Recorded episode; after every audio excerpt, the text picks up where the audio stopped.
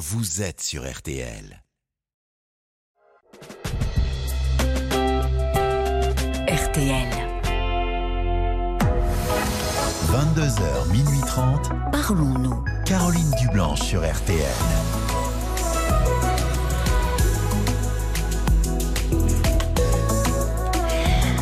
Bonsoir, Caroline Dublanche, heureuse de vous retrouver pour Parlons-nous.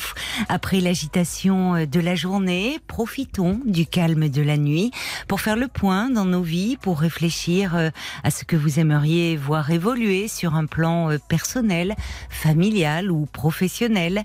De 22h à minuit et demi, l'antenne de RTL vous appartient au 09 69 39 10 11.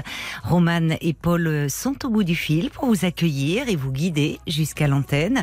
Marc Bisset est à la réalisation euh, de l'émission. La petite lumière rouge est allumée dans le studio. Nous n'attendons plus que vous et vos appels au standard 09 69 39 10 11. Bonsoir Jean-Michel. Bonsoir Caroline. Bonsoir. À toute votre euh, équipe. Merci pour votre gentillesse. Oh, bah, c'est gentil à vous, euh, mon cher Jean-Michel. Vous vouliez nous donner euh, de vos nouvelles, je crois. Oui, exactement. Je vais intervenir euh, vers le 15 et 20 avril, je crois, sur votre antenne. Parce que, bon, je suis Oui. non-voyant, malvoyant, quoi, disons. Et j'ai perdu ma chaîne à Labrador d'un cancer des vertèbres. Ah et oui, j'avais du mal, très beaucoup de mal à trouver un chien, oui. surtout dans le sud-est. Parce qu'à l'origine, c'est un chien qui chasse le canard. Le Et- Labrador? À l'origine, à l'origine. Et donc, euh, dans le sud-est, il n'y a pas beaucoup de lacs, malheureusement. Ah, je me souviens de vous, de- ju- justement avec ce détail où vous parliez, oui, oui, Ouais. c'est vrai. Et vous vouliez Et être... Oui, donc, euh, j'ai demandé à beaucoup d'endroits, Nice, euh, Cannes, Toulon, Aix-Marseille, oui, oui. Donc, j'étais intervenu. Et vous m'avez donné l'adresse, euh, je crois que c'est Paul, de l'élevage de- d'Estelle à Saint-Anne-de-Venos.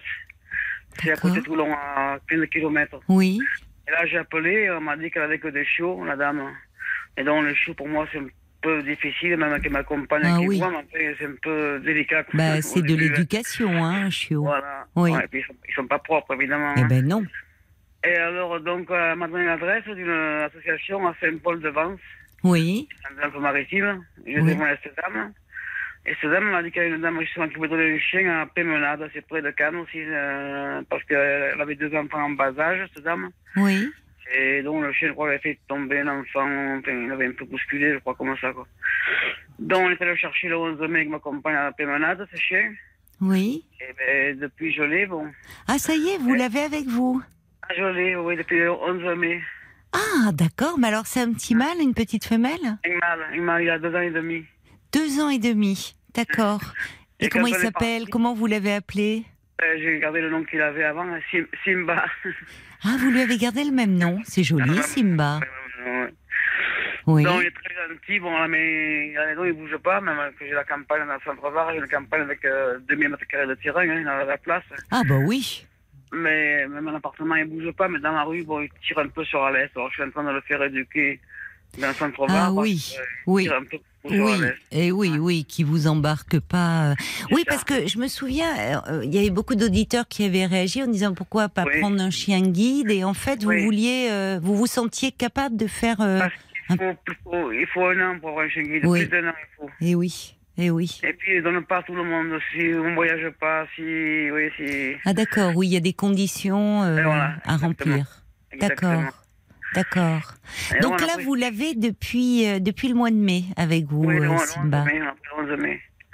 Alors j'ai eu beaucoup de peine parce que quand elle est chercher, après la voiture, on est parti. Oui. Et ma compagne m'a dit tout le, le enfin, pendant un ou deux kilomètres qu'on est parti, il regardait derrière à sa maison qui s'éloignait. Ah, le pauvre, bah oui, Ah ouais, Ah, bah oui, un chien bien sûr, il comprend pas, il s'était attaché à ses maîtres, oui. Ah, il est très très gentil. et Mais de maintenant, il s'est bien habitué à vous, Ouais, et, ouais.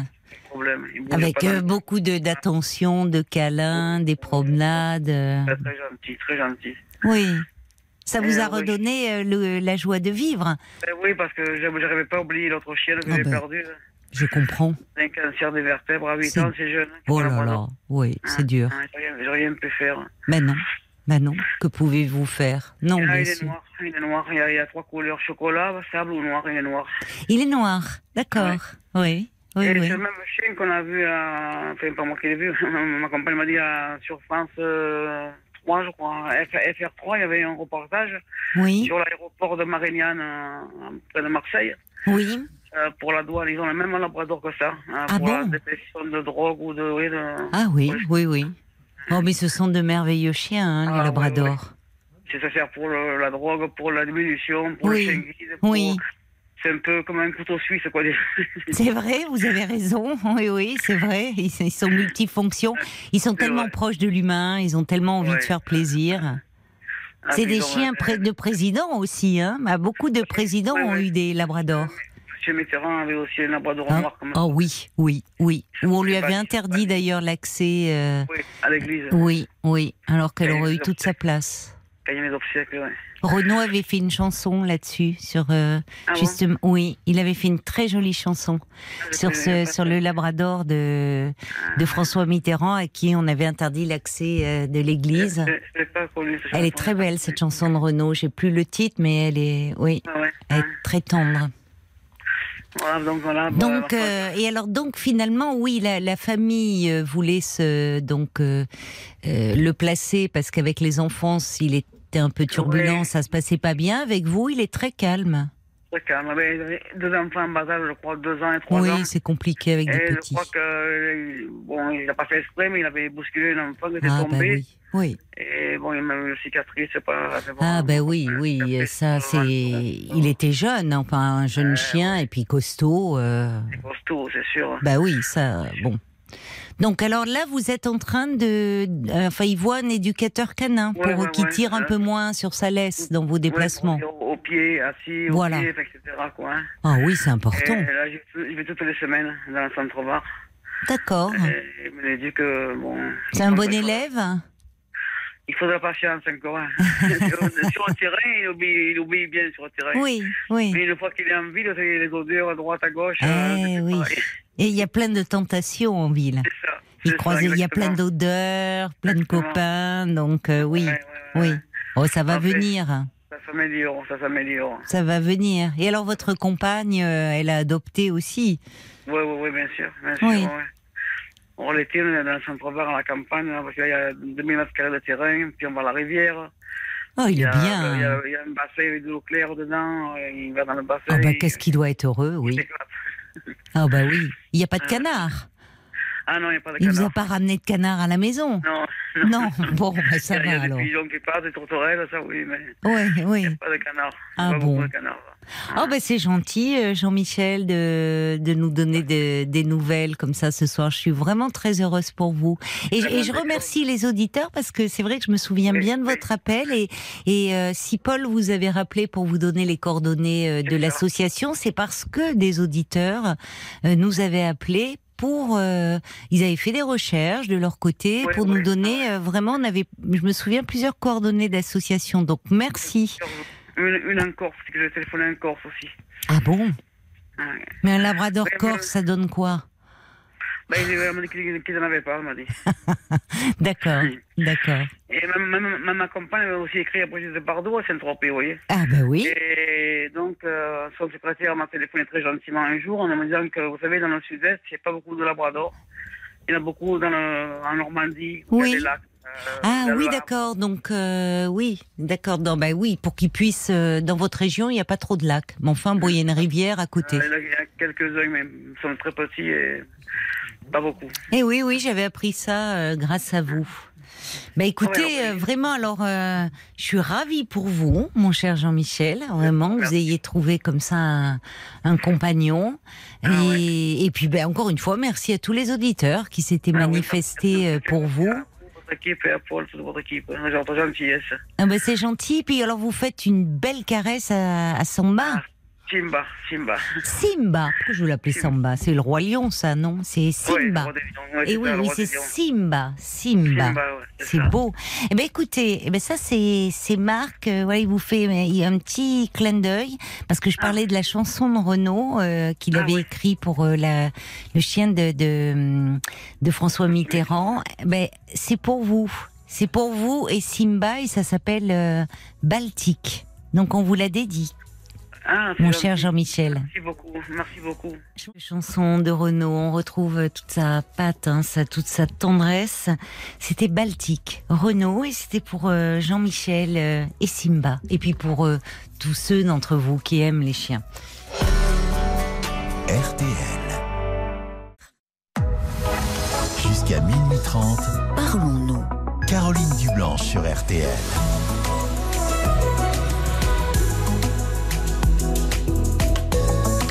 Bonsoir Cécile, Bonsoir Caroline. bonsoir et bienvenue. Merci. Oh, Euh, vous êtes intimidée Un petit peu, oui, ça fait longtemps que je vous écoute. Donc euh, là, tout d'un coup, de se retrouver à l'antenne, comme tout le monde. Bah oui, c'est les premières, euh, ouais, même pas les premières secondes. Dès que vous allez rentrer dans votre histoire, vous allez oublier. On va se parler tranquillement. Vous voulez me parler de de votre mère et de votre petite fille, je crois. Oui, voilà. Oui. Donc, euh, j'ai une fille qui a trois ans et demi. Oui. et qui est. Je veux pas lui mettre d'étiquette, mais très sensible, on va dire. Oui. Et sujette à voilà, des petites montées d'angoisse. C'est l'âge peut-être, mais elle, en présence de certains adultes, euh, elle, elle a tendance à crier, se cacher les yeux, vouloir partir. euh. donc on la sent vraiment voilà, envahie d'une d'une angoisse. Et euh, bon, voilà, j'appelle ça une angoisse, mais bon. Mais c'est Et récent, c'est Toujours. comportement toujours. Elle a toujours été comme ça. Mhm. Euh, et c'est en particulier difficile avec les membres de la famille, en fait. Euh, parce que, voilà, notre situation, c'est que euh, je suis française, mais j'habite à l'étranger. Oui, Et donc, ma famille est en France, et donc on les voit deux, trois fois par an. D'accord. Oui. Euh, elle, elle est née à l'étranger, donc c'est vrai qu'on ne les voit pas très, très souvent. Donc, euh, Oui, donc elle, est, elle, est- elle les connaît pas bien, forcément. C'est long. Enfin, entre un enfant de deux, trois fois par an, le laps de temps qui s'écoule, le temps n'est pas le même hein, pour un adulte et pour un enfant. C'est pour, créer un lien, c'est plus compliqué. Voilà. Et donc, euh, notamment là, ce qui vient de se passer, ce qui a voilà motivé mon appel, c'est que Mhm. j'étais euh, donc en famille ce week-end, le mariage de ma sœur, puis quelques jours euh, chez ma mère. Oui, Et hum, l'idée, c'était que je la laisse deux nuits chez ma mère, seule. Et en fait, euh, j'ai pas pu la laisser. Ça s'est très mal passé et ma mère s'est pas sentie. Elle m'a dit dans ces conditions, je veux pas la garder toute seule. Et donc, euh, elle a l'habitude de passer des nuits seule en dehors de vous, parce qu'elle est petite Pas encore. tellement. Non, Pas tellement. elle est petite. donc vous voyez, Non, non. oui, elle est petite encore. Mais cet été, j'étais chez mon père pour le coup. Mes parents sont séparés. D'accord. J'étais chez mon père et lui a une nouvelle femme avec qui ça s'est très très bien passé. Ah. Et là, on a pu la laisser. euh, Ouais. euh, Oui, ça doit de pas nuit. plaire à votre mère, ça. Bah, en l'occurrence, elle. Elle le en sait pas. Je, le dis, voilà. Je Oui, vous avez pas. raison. Oui. Mais elle m'a demandé, par exemple, euh, comment ça se passait avec la mère de mon compagnon. Hmm. Et euh, en l'occurrence, avec elle, ça se passe bien aussi. Hmm. Donc, euh, et là, je lui ai dit, bah, ça se passe mieux. Je n'ai pas voulu lui mentir. hein. Non, il n'y a pas de, y a pas de raison. Non, non. Voilà. Mais qu'est-ce que, qui bah, se passe pas bien? C'est-à-dire qu'avec votre mère, elle, a cette attitude comme ça, de un peu de, de crainte finalement, de se cacher, de. Oui, elle, euh, immédiatement, elle, elle, elle ferme les yeux, Oui. elle, elle, elle crie, elle dit non, non, non, elle veut quitter la pièce. euh, Dès qu'elle la voit. et- oui. D'accord. Et ça ne, ça ne s'estompe pas ou enfin parce qu'elle peut avoir euh, cette attitude euh, au départ euh, face à la nouveauté, face et puis au fil du temps, bah, il faut la laisser justement et pas trop. On dit d'ailleurs que les petits enfants, il faut pas insister à tout prix. On cherche souvent des, des, des marques de politesse ou à tout prix qui disent bonjour. Il faut les laisser un peu évoluer, ne, ne pas avoir l'air de la regarder en fait. Et petit ça. à petit, ils se familiarisent en général. Quand on ne les regarde pas, justement, qu'on les laisse Ouais. tranquilles. Et j'ai le sentiment que la femme de mon père arrive mieux à faire ça. Oui, c'est ça. Lui Elle, donner elle du est temps. détachée peut-être. Peut-être. Enfin, voilà, elle, elle Oui. est. euh, Eh, on, on s'entend très très bien. Ils sont ensemble depuis très longtemps, donc euh, Mm. voilà. Mais forcément, elle a une distance émotionnelle, je pense, Mais voilà, oui, oui, naturellement. bien Et sûr. donc, elle a effectivement, elle arrive à la laisser venir et à pas se vexer. oui, fait. oui, Alors que ma mère est immédiatement vexée oui. et au point de, après, un peu se moquer. Donc, quand ma, ma Ah. fille était en train de pleurer ou crier, elle dit ah bah oui, vas-y, crie, crie. euh. Et donc, forcément, voilà, ça crée une tension. Oui, mais c'est pas adapté, ça. bah, c'est ça. Et Elle n'a pas voilà, une réaction adaptée, qui- votre mère, là. Qu'elle soit, elle est, elle- vous, comme, euh, enfin, vous le dites, c'est parce qu'elle est blessée. Mais enfin, c'est, eh, c'est une adulte et elle est, c'est une- elle est face à une enfant de 3 ans et demi. Exactement, Ah, exactement. C'est à l'adulte de s'adapter, c'est pas à l'enfant. Voilà. Et donc c'est difficile parce que là ce qui s'est passé c'est que donc ma mère me dit euh, donc ça criait et tout. Donc je suis Mm. allée me mettre dans une autre pièce avec ma fille Oui, pour se calmer. Et donc ma mère est venue nous voir. Bon moi je pleurais. J'étais voilà ça m'a fait Ah bon beaucoup forcément. Et elle me dit oui voilà mais je te te te te, te mets pas dans cet état. Oui. euh, mais elle a pas un comportement normal en famille. Il faut que tu consultes peut-être euh, pour Ah oui, faire tout de aider, suite. voilà et Ouais. elle me dit oui je te dis ça sans jugement bon enfin quand même un peu mais c'est oui. Oui, enfin, c'est un peu, c'est un peu prématuré. C'est. Bah voilà, le sujet de mon appel, c'est voilà, d'avoir votre avis par rapport à, à ça. Et si c'est juste une petite fille qui est un peu, un peu plus sensible que d'autres, peut-être. Parce que c'est vrai que au mariage, par exemple, il y avait d'autres enfants et elle n'a pas interagi avec ces enfants-là. Ah. Euh, tellement. Enfin, euh, ses cousines, euh, oui, elles s'entendent bien. Hmm. Mais Par exemple, les cousines euh, ont joué avec les autres enfants qu'elles ne connaissaient Hmm. pas Hmm. sans problème, alors que la mienne, non. Bon, elle est plus jeune. Mais voilà, est-ce que c'est juste qu'elle est plus sensible ou est-ce que ça peut éventuellement être des signes de quelque chose pour lequel il faudrait consulter quoi. Je suis pas fermée à l'idée, mais ça paraît. Oui, je vois ça. Vous êtes euh, très. Enfin, là où ça aurait pu créer un- une réaction euh, un peu vive de votre part, quand euh, les grands-parents disent, voyons le comportement d'un enfant, même si c'est animé de bonnes intentions, mais dire d'emblée il faut consulter. En général, les parents euh, peuvent euh, mal le prendre. Vous, vous non, vous, Non, parce que je me pose pas mal de questions. vous posez des questions. Il n'y a pas qu'avec votre mère qu'elle fait ça. Voilà. Il n'y a pas qu'avec la mère. Mais alors, est-ce qu'elle a l'habitude de voir euh, des adultes, est-ce que, enfin, différents de, de, de ceux qu'elle connaît habituellement, c'est-à-dire de vous, euh, son père, les, les gens d'autour. Est-ce que, est-ce qu'elle est en collectivité? Comment ça se passe? Alors oui, elle va à la crèche depuis qu'elle a un an. D'accord. Euh, ça se passe bien. oui. Donc là, elle est bien intégrée. Voilà. Ouais, ouais. Après, euh, non, c'est vrai qu'elle est née. Vous voyez, le confinement a commencé. Elle Mm. avait deux ans, tout juste deux ans. Donc c'est vrai que Oui, ça n'a bon, pas aidé. a une- c'est pas. Je pense que ça n'a pas aidé. Hein Nous, euh, comme on est à l'étranger, on, on a quelques amis, mais moins. On voit sûrement moins de gens que Et si oui. on était c'est- et en oui. France. Donc c'est vrai que euh, on fréquente peu. Il y a peu de gens qui viennent chez nous, par exemple. Voilà, ça, ça joue. Vous voyez, c'est un élément Donc, qui peut jouer. que- C'est-à-dire dans un environnement familier qu'il y ait un peu des gens étrangers. Mm, mm. Alors, c'est vrai qu'il y a eu la période du confinement et, et ça, ça a un peu rétréci les liens, donc ça a pu Ouais. jouer aussi. À, à la crèche, ne- l'équipe éducative ne vous a pas fait de réflexion sur le comportement de, de votre petite fille ou, ou si? Non, Non. non, pas, pas du tout dans ce sens-là. Euh, ils, ils nous ont dit que elle est, elle est, au départ, elle était réservée, on va dire, Mhm. dans l'observation et Oui, pas forcément mais- euh, tout de suite à joindre le groupe. Bah oui, mais, mais c'est bien voilà. d'ailleurs de. Oui, Enfin, ça peut aussi Bah être, oui. euh, elle observe, Oui. elle voit, oui, voilà, mais pas pour eux euh, un sujet de qui problématique. pose question. Voilà. ouais. Et vous, dites-moi, je pense à quelque chose. Quand vous, finalement, donc, euh, vous vivez à l'étranger, votre famille est en France, là, vous êtes venu à l'occasion du mariage de votre sœur. Vous me dites qu'avec votre père et sa nouvelle compagne, ça s'est bien passé. Elle les voit pas plus que votre mère. Non. Non. Euh, avec votre mère, d'emblée, elle s'est mise à crier. Enfin, bon. Vous, quand vous, vous êtes en présence de votre mère, comment ça se passe enfin, quand vous vous retrouvez? Quel lien Euh, avez-vous avec votre mère oui. Un lien euh, peut-être un, un peu difficile. euh, Enfin, Mm. euh, ouais, Paul me demandait, je savais pas trop comment l'expliquer. mon compagnon trouve que je suis tendue euh, au- quand je Ah suis avec ma mère. On, on marche un peu sur des œufs en fait avec ma mère. Elle est, Ah, Oui, elle est assez susceptible et oui. Ben, on le voit là avec euh, votre Ouais. petite fille. Oui. complètement.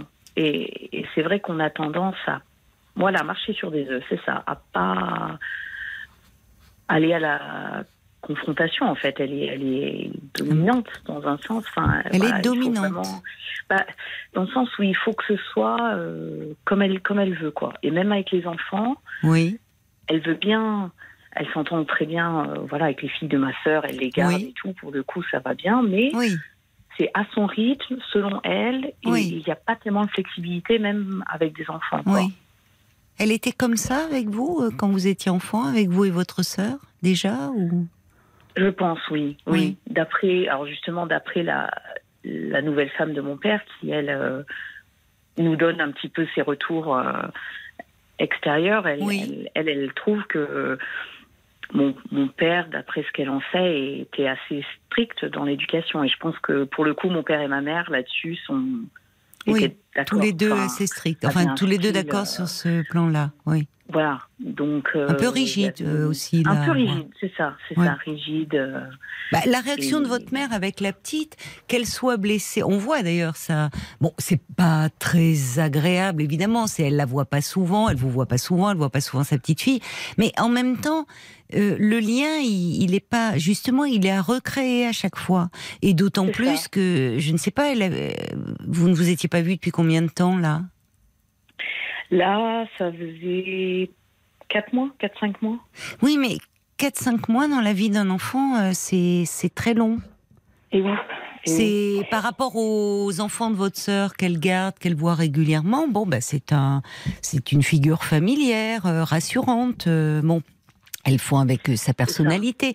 Pour votre fille, 4-5 mois, c'est, euh, c'est, elle est comme si elle était dans un autre monde. Voilà. Donc, elle, a- elle, a- elle, elle- votre mère a pu penser, espérer certainement d'ailleurs que euh, la porte allait s'ouvrir et que la petite, euh, votre petite allait courir vers elle, lui sauter au Voilà. cou. Mais il faut laisser du temps à l'enfant. Or là, je trouve qu'elle a eu une réaction. Bon, elle était vexée euh, ou blessée peut-être, mais enfin. Bon, il faut donner du temps, c'est-à-dire d'emblée, et en plus d'aller dire euh, bon ben finalement vas-y crie et bah, euh, ça ça n'a pas arrangé les choses. Hein. Il y a ça crée un c'est climat ça. de tension. Voilà. Et moi, du coup, enfin, j'ai du coup, j'ai du mal. Je vais forcément mettre la priorité sur ma fille. Et vous, ça vous fait pleurer? C'est ça pourquoi ça vous a fait pleurer d'ailleurs tout ça? Bah, bah parce que j'aimerais qu'elles s'entendent et qu'elles aient une bonne relation et que Oui, mais c'est à votre mère d'y mettre du sien aussi. je suis d'accord. Ah, il y a quelqu'un qui parle derrière? Euh, Mon compagnon est là. Mais- Ah, il écoute. Ouais, ouais. Oui, c'est intéressant. Le, Oui, oui. le- d'ailleurs, il, euh, parce que vous, vous ne, vous êtes habitué dans un mode relationnel euh, avec vos parents, enfin, Mhm. et votre compagnon, vous me dites qu'il vous sent plus tendu quand vous êtes en présence de votre mère. Donc même avant, euh, la, la- même avant la petite, semble-t-il. Oui. C'est pas lié Ouais. à votre euh, appréhension. C'est intéressant Non, parce que non, lui, il vous connaît bien, il vous voit euh, évoluer bah, avec lui dans d'autres cercles, et là, il, il vous sent, euh, oui, un peu sous tension. Vous dites, je, on marche sur des œufs, C'est ça. Et lui, il se sent pas à très l'aise. bien accueilli chez ma mère. Ouais. Aussi. Ouais. Oui. et Mais lui, il ne crie pas, que- il se met pas la main sur les Non. yeux, voilà. Il, a intégré les codes de la politesse. Mais ce que ne fait pas ça, un enfant de près. 3 ans, et qui, un enfant de 3 ans, déjà c'est très jeune, ça aperçoit tout. Des émotions, de vos émotions, des émotions des parents. En plus, vous dites c'est une petite fille qui est, est sensible. Vous avez vu que bon, bah elle, elle sent les choses. Elle sent. C'est ça. hein. Bah oui. Oui. Ouais. Elle sent que vous arrivez un peu. Euh, euh, oui, comme vous dites, on marche sur des œufs, crainte de blesser. euh, parce que, d'ailleurs, c'est souvent comme ça. Vous dites, votre mère est très susceptible, mais elle ménage pas la vôtre hein, de susceptibilité. Bah, c'est ça Parce que là, la réaction, je suis que- désolée, elle n'est pas appropriée. D'emblée dire, écoute, c'est pas normal, faut consulter. Enfin.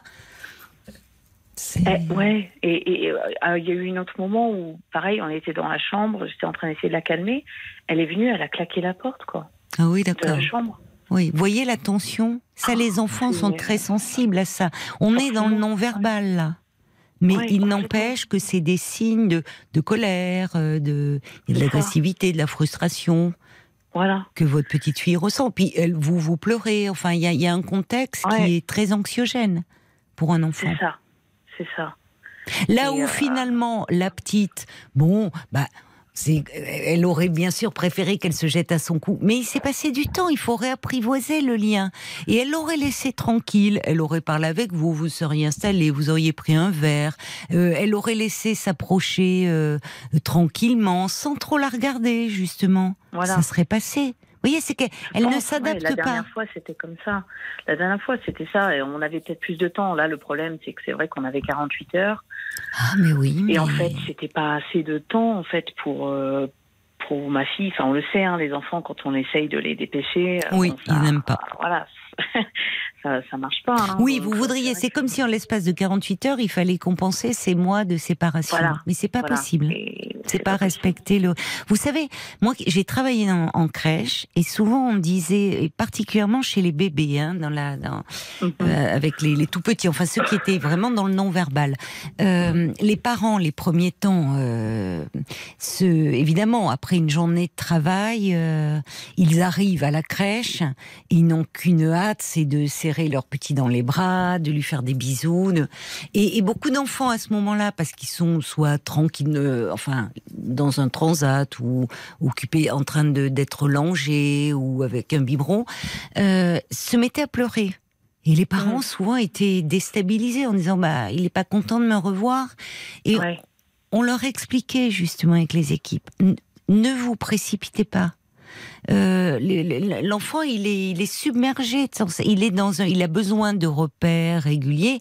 Et on lui, on leur disait, parlez-lui, qu'il prenne conscience de votre présence.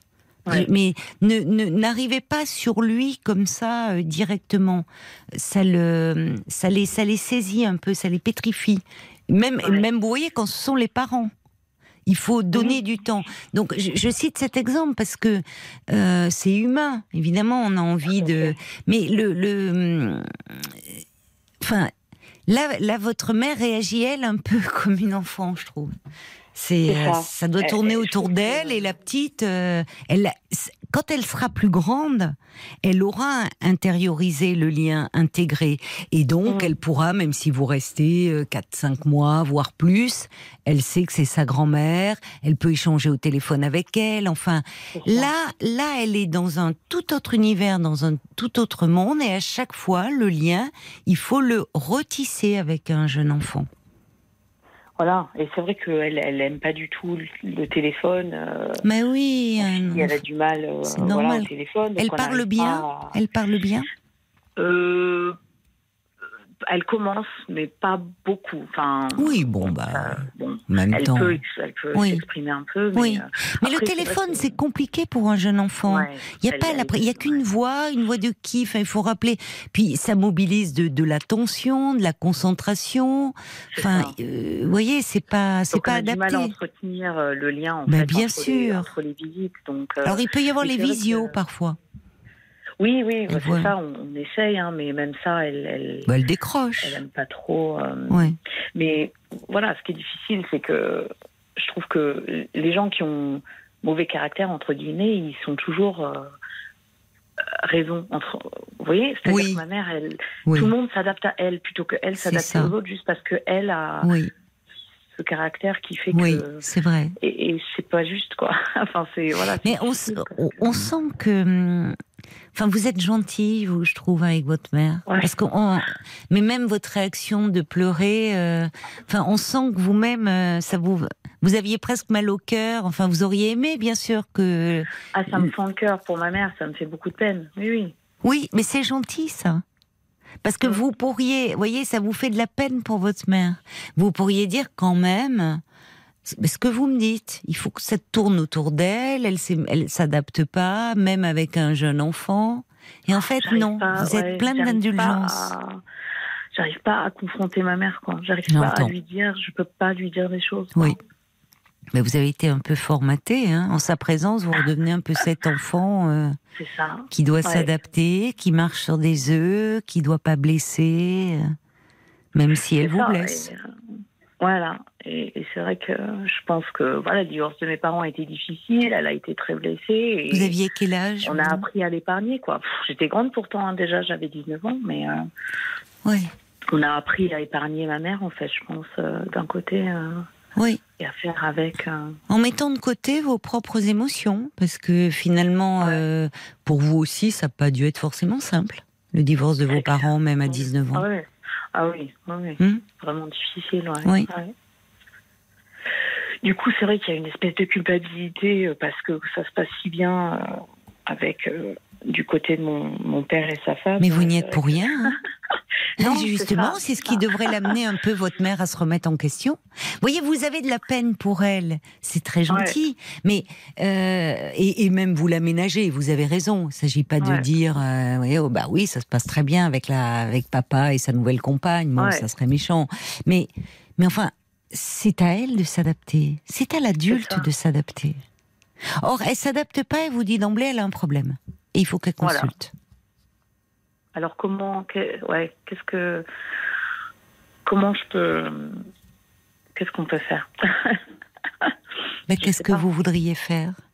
Bah, Dire, lui maman- dire, maman, c'est à toi, on peut t'adapter. ouais. Vous vous sentez pas capable de le faire, ça? Euh, pff, il faudrait, il faudrait. Votre fille, elle va grandir, hein, de toute façon. Ça. Donc euh, les choses aussi vont, vous voyez, euh, vont vont, vont s'améliorer. C'est-à-dire que Ouais. même si, comme je vous le disais, il s'écoule des mois avant qu'elle revoie sa grand-mère, elle va intérioriser. Vous voyez, puis à travers des photos. Alors vous, mais au fond, vous pouvez préparer tout ce que vous voulez. J'étais en train de me dire, vous pourriez sortir des photos, tu vois, on va aller voir Mhm. ta grand-mère, mamie. Au fond, il y a ce que vous lui dites, et puis il y a ce que vous ressentez vous. C'est ça. Et le risque, c'est que si vous vous mettez dans cette situation de Ah, il faut à tout prix, parce que vous avez envie de faire plaisir à votre mère et il faut à tout prix que ça se passe bien entre ma fille et ma mère, ben vous vous mettez une pression. Ouais. Ouais. Vous n'êtes pas responsable. Mm. Vous n'êtes pas responsable de la que- situation. Vous avez peur de quoi? bah, Je me dis, ok, donc du coup, peut-être on y va moins. Mais si on y va moins, bah, le lien, ça va pas aider le lien. Est-ce que vous avez envie d'y aller moins, vous? Non, parce que j'aime, j'ai envie de voir ma mère et mes sœurs. Et... D'accord. Mais dans Bon, ces alors dites-lui que c'est à elle de s'adapter. Ouais. Alors j'ai essayé, je lui ai dit, viens chez nous. Viens chez nous, maman, parce que du coup, tu auras plus de temps. Elle, elle sera dans son cadre, ma fille. Ça se passera peut-être mieux. Mais elle veut pas. Mais elle ne veut pas. Non. Et pourquoi? Elle veut pas. Elle veut pas voyager. Elle, Bah, elle marche pas très bien, donc euh, voilà. Bon, bah, mais écoutez, je lui ouais. dis, on peut t'accompagner. Enfin, mais elle veut pas. Oui, vous êtes pleine de, enfin vraiment, vous Ouais. êtes très compréhensive, vous voulez arranger les choses. Euh, Peut-être que ça va l'amener euh, un peu à, à réfléchir. Ce que vous pourriez dire, si vous n'arrivez pas à lui dire c'est à toi de t'adapter, que vous trouvez ça un peu raide, vous pouvez dire mais, euh, enfin, elle, elle va, elle va à la crèche. euh, on ne m'a jamais fait de commentaires sur son comportement. euh, Mm. ça se passe bien. euh, Enfin, Ouais, alors elle m'a dit, ouais, elle a dit ça aussi. Elle a dit oui, même si à la crèche ils te disent que ça va, elle n'a pas un comportement normal en famille. euh, et qu'est-ce que ça Après, veut dire un comportement? Alors, ça ouais. serait intéressant de lui dire, maman, Ouais. c'est quoi un comportement normal en famille? Oui, c'est pas être- c'est- concept de la famille. euh, C'est ça. enfin, Qu'est-ce que c'est un comportement normal en famille? Bah, euh, voilà, de c'est comme mes nièces en fait. Elles voudraient. euh, Oui, mais les, vos nièces, elles les voient Hein tous les jours. Enfin, elles les voient bah, régulièrement, oui, même si c'est pas tous les jours. oui, oui. Vous voyez Voilà. Donc on ne peut pas comparer. Ce qui, ça vous fait mal au cœur, au fond, qu'elle soit proche de, de vos nièces et qu'avec votre petite fille, c'est plus, ça soit plus compliqué? Bah oui, parce que voilà, on- moi j'ai toujours eu une bonne relation avec Oui. mes grands-parents et c'est vrai que ce rapport-là, je sais qu'il Mm. est, il est beau, il est. Voilà, Mm. j'aimerais que. Non, Mais elle n'est pas très tendre, votre mère. Hein. Non. elle n'est pas très tendre. Hein enfin, je veux dire, la petite qui crie, elle dit bah vas-y, crie. Vous essayez de la consoler dans la chambre, claque la porte. Enfin, vous voyez, on comprend Ouais, quelque. ouais. Votre, votre petite, euh, elle a compris beaucoup de choses. Hein elle est maline. Hein C'est ce que dit mon compagnon. Ah bah, elle a compris. elle Bah, elle a compris. hein. Et, et les enfants, Ouais. vous savez, eux, ils en ont rien à faire de la politesse sociale. Hein. C'est ça. Eux, oui. ils perçoivent très très bien les choses. Mm. Très très bien. Ce qui se joue. Et au-delà des mots. Hein. Et Donc votre mieux, petite fille, elle a compris beaucoup de choses et, cet elle a com- enfant. et votre Ah oui. petite fille, Ouais. du haut de ses trois ans et demi, elle, elle n'est pas là pour ménager sa grand-mère, la susceptibilité de sa grand-mère. C'est ça. C'est Mm. pas son rôle. Hein. Non. Donc Et je vous, il, ça, cet instinct. Ouais. vous, Ah il ouais. faudrait que vous arriviez, même si c'est compliqué parce que ça vous renvoie à beaucoup de choses, mais à prendre un peu de Mm. distance par rapport à tout ça. Ouais. faut pas que ça vous mette en vrac. Parce que en plus, Mm. ça peut très très bien s'améliorer. Et, et- et le comportement, là, ce qui se passe actuellement, ne préjuge en rien de l'avenir de leur relation. Elle peut tout à fait, quand elle sera plus grande, avoir une relation très bonne et de qualité avec sa grand-mère.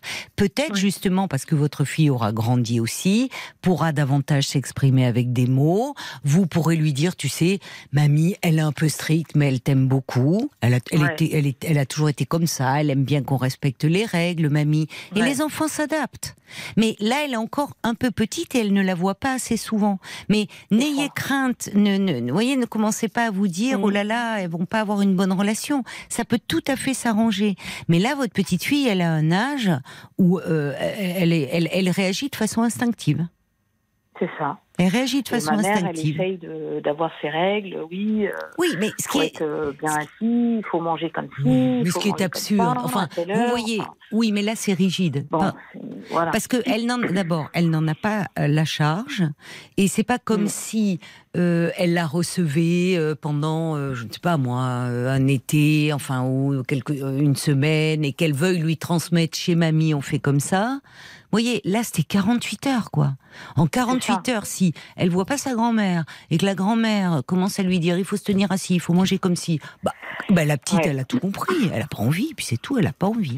Voilà. Et c'est pas qu'elle que est mal élevée, il faut pas vous dire. Elle a trois ans et demi, quoi. Elle a Bah, trois ans ouais, et demi, elle mère, sent oui, de l'attention ouais. et voilà. Donc il faut que vous preniez de la distance.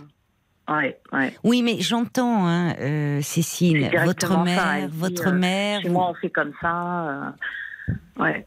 Oui, mais alors, vous savez, il y a des parents qui, euh, justement, lorsqu'ils deviennent grands-parents, ils s'assouplissent un peu. Et d'ailleurs, parfois, les enfants disent, ah bah dis donc, Ouais. avec, avec nous, vous n'avez pas été comme ça, maintenant vous leur passez tout. Là, Ouais. elle, elle veut Non, rester euh, un peu la reine-mère et avoir son, son, son, enfin, euh, elle, elle s'adapte pas. Enfin, je veux dire, euh, ça. vous voyez, il va falloir qu'elle lâche un peu du lest aussi. Hein. Puis si elle lâche pas, Ouais. bah, écoutez, elle lâche pas. hein. On va se tourner un peu du côté des auditeurs, voir ce qu'ils en pensent. Il y a Tina, bon, elle y va cash, elle dit, elle est immature cette grand-mère, c'est comme si elle se mettait en compétition avec euh, sa petite fille. c'est vrai, c'est vrai. Euh, Yael Valet de Cœur, qui, euh, on parlait de chien tout à l'heure avec euh, Jean-Michel, il compare lui euh, un peu comme un, un chat nouvellement adopté euh, les, pour les jeunes enfants. Et plus oui. vous le sollicitez, plus il se méfiera. Laissez-le libre de sa propre curiosité, il vrai, viendra de lui-même. Le cœur d'un enfant est une éponge dotée d'antennes émotionnelles surpuissantes, patience, Mm. sourire et compréhension de la part de votre mère sont les seuls remèdes. Et euh, c'est ce que dit euh, Catherine, qui euh, a vécu un peu la même chose avec sa petite fille de 3 ans et demi, qui est entrée à l'école, qui a été gardée en collectivité avant, qui parle comme un livre, elle dit, et qui aime beaucoup venir chez nous, sans les parents. Parce qu'avec, elle est plus Voilà. mutique, plusieurs heures, elle reste collée à eux. Oui. Alors je la laisse tranquille, elle finit par venir cuisiner ou cueillir Eh une fleur ou gratouiller le chat. Moi, ma mère était dans l'exigence immédiate de marquer l'affection de la part de, me- de mes enfants et c'était très pénible en fait. Mais oui. Et vous, euh, en fait, on, on sent, je, je vous dis, on sent que vous êtes une fille très gentille, très aimante, qui veut bien faire, Cécile. Mais n'oubliez pas aussi, euh, vous êtes la maman de cette petite fille. Et euh, les préceptes éducatifs de votre mère, ben ils- voilà, ils sont très bien. Mais c'est vous la mère dans cette histoire. Ouais. Elle, elle est Ouais. la grand-mère. Ouais, Donc euh, bon, euh, c'est à elle et, et c'est elle l'adulte. Donc c'est à elle de se dire tous les enfants sont différents et on s'adapte un petit peu, d'accord? Ouais. Vous savez, il y a un message de Jacques qui dit Cécile, euh, les enfants ils ont un comportement instinctif et spontané. Les adultes ne devraient pas se formaliser face à ce comportement qui en plus va évoluer dans le temps. La douceur s'impose. Voyez Parce qu'il ajoute ce- comportement, se masquer les yeux. C'est vrai que les petits enfants, le, le regard est, est très angoissant. Souvent, quand un adulte les regarde, ils baissent la tête. Ils sont, vous voyez, il y a, y a une timidité. Ils sont, il faut leur laisser du temps. Le regard, ça peut être, euh, même nous, parfois, on a peur du regard de l'autre. De plein de façons, on a l'impression qu'ils scrutent, qu'ils ne. Donc, euh, euh, il, il faut le- leur laisser le temps. Il peut y avoir une forme un peu de timidité au départ. euh, euh, donc, c'est pas en voulant euh, brusquer les choses et forcer le lien que ça marche. C'est tout l'inverse. Oui. Donc, Complètement. c'est votre mère l'adulte. C'est à elle de se remettre en question. Ouais. Et vous pouvez lui dire, si elle vous dit, est-ce que tu as vu pour la petite, dire, écoute maman, Mhm. j'en ai parlé, j'ai tenu compte de tes réflexions, et finalement, bah, ça se passe euh, plutôt bien. euh, donc il faut simplement, elle est petite, vous pouvez même dire, hein, dire j'en ai parlé au pédiatre, qui dit qu'il n'y a aucun problème, elle est petite, faut juste lui donner le temps. C'est ça. Voilà, hein, un peu. euh, vous, vous vous remettez un peu trop en question, je trouve, là-dessus. Ouais. Ouais. Ouais. Et votre mère, pas assez. C'est ça. Voilà. Mais Ouais. moi, je trouve que cette petite, elle a compris beaucoup de choses. de façon instinctive, justement. Oui. Je pense aussi. hein. Mais oui. Je rejoins votre compagnon là-dessus. Merci en tout cas pour votre appel. Merci. Et Merci bonne beaucoup, soirée. Au revoir. aussi. Au revoir. Jusqu'à minuit 30, Caroline Dublanche sur RTL. parlons. 22h, minuit 30, Parlons-nous. Caroline Dublanche sur RTL.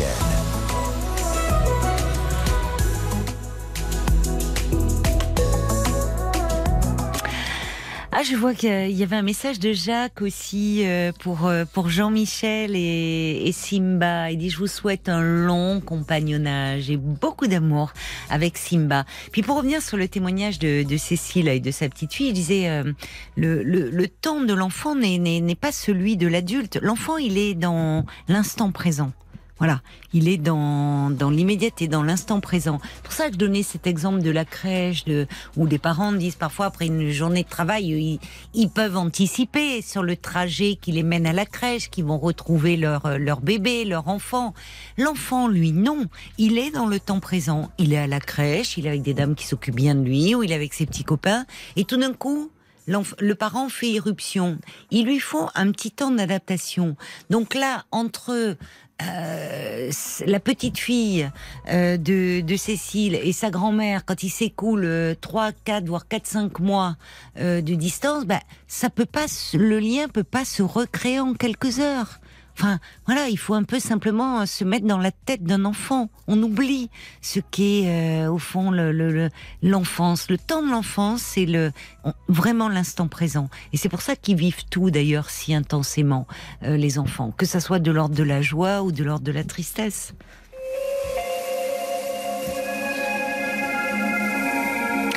Bonsoir Claire. Bonsoir Caroline. Bonsoir et bienvenue. Merci.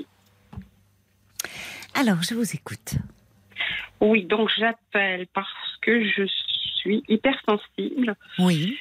et aussi, on va dire, maintenant c'est le mot à la mode, mais euh, j'ai de l'éco-anxiété. Et hum, cet été, j'ai très mal vécu cet été avec bien sûr la canicule. Euh. Moi, je suis en Gironde, alors on est, Ah c'est vraiment le top du top. Oui. Ensuite, il y a les incendies. Euh, je suis à Arcachon. Bon, moi, j'ai quitté le 2 juillet Arcachon et vers mi-juillet, ça a commencé à brûler à côté.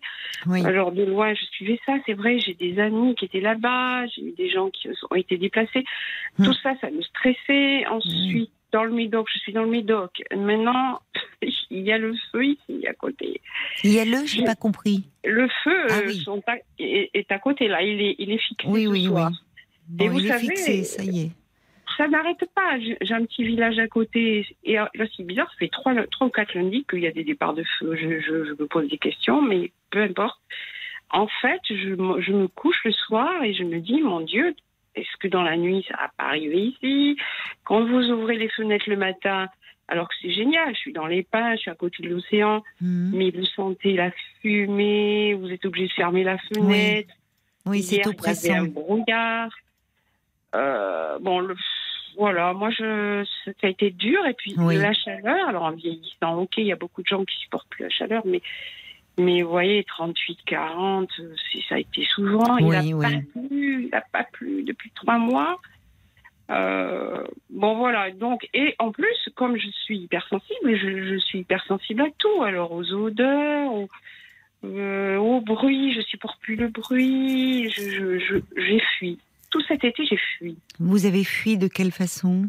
Je fuis dans cet endroit, s'il y a, il y a du bruit, même si je suis en location, hein, euh, ben je quitte, je vais euh, là où il y a moins de bruit. Enfin, j'ai, l'impression, c'est pour ça que je vous en parle, peut-être en tant que psy, euh, est-ce que je suis pas dans une fuite C'est vrai que toute petite déjà, tout, tout me heurtait. euh, Oui, c'est ça. Ouais. euh, Oui. Et en même temps, je suis hyper vivante. Hein. euh, Bah oui, mais quand on est hypersensible, il y a justement, on ressent tout intensément, Voilà. y compris les émotions dites positives. hein. Bien sûr, ça. ce n'est pas que, que que de la tristesse, de la colère, ou c'est aussi Oui. de la joie, bien sûr. Oui, oui. Oui, oui, oui.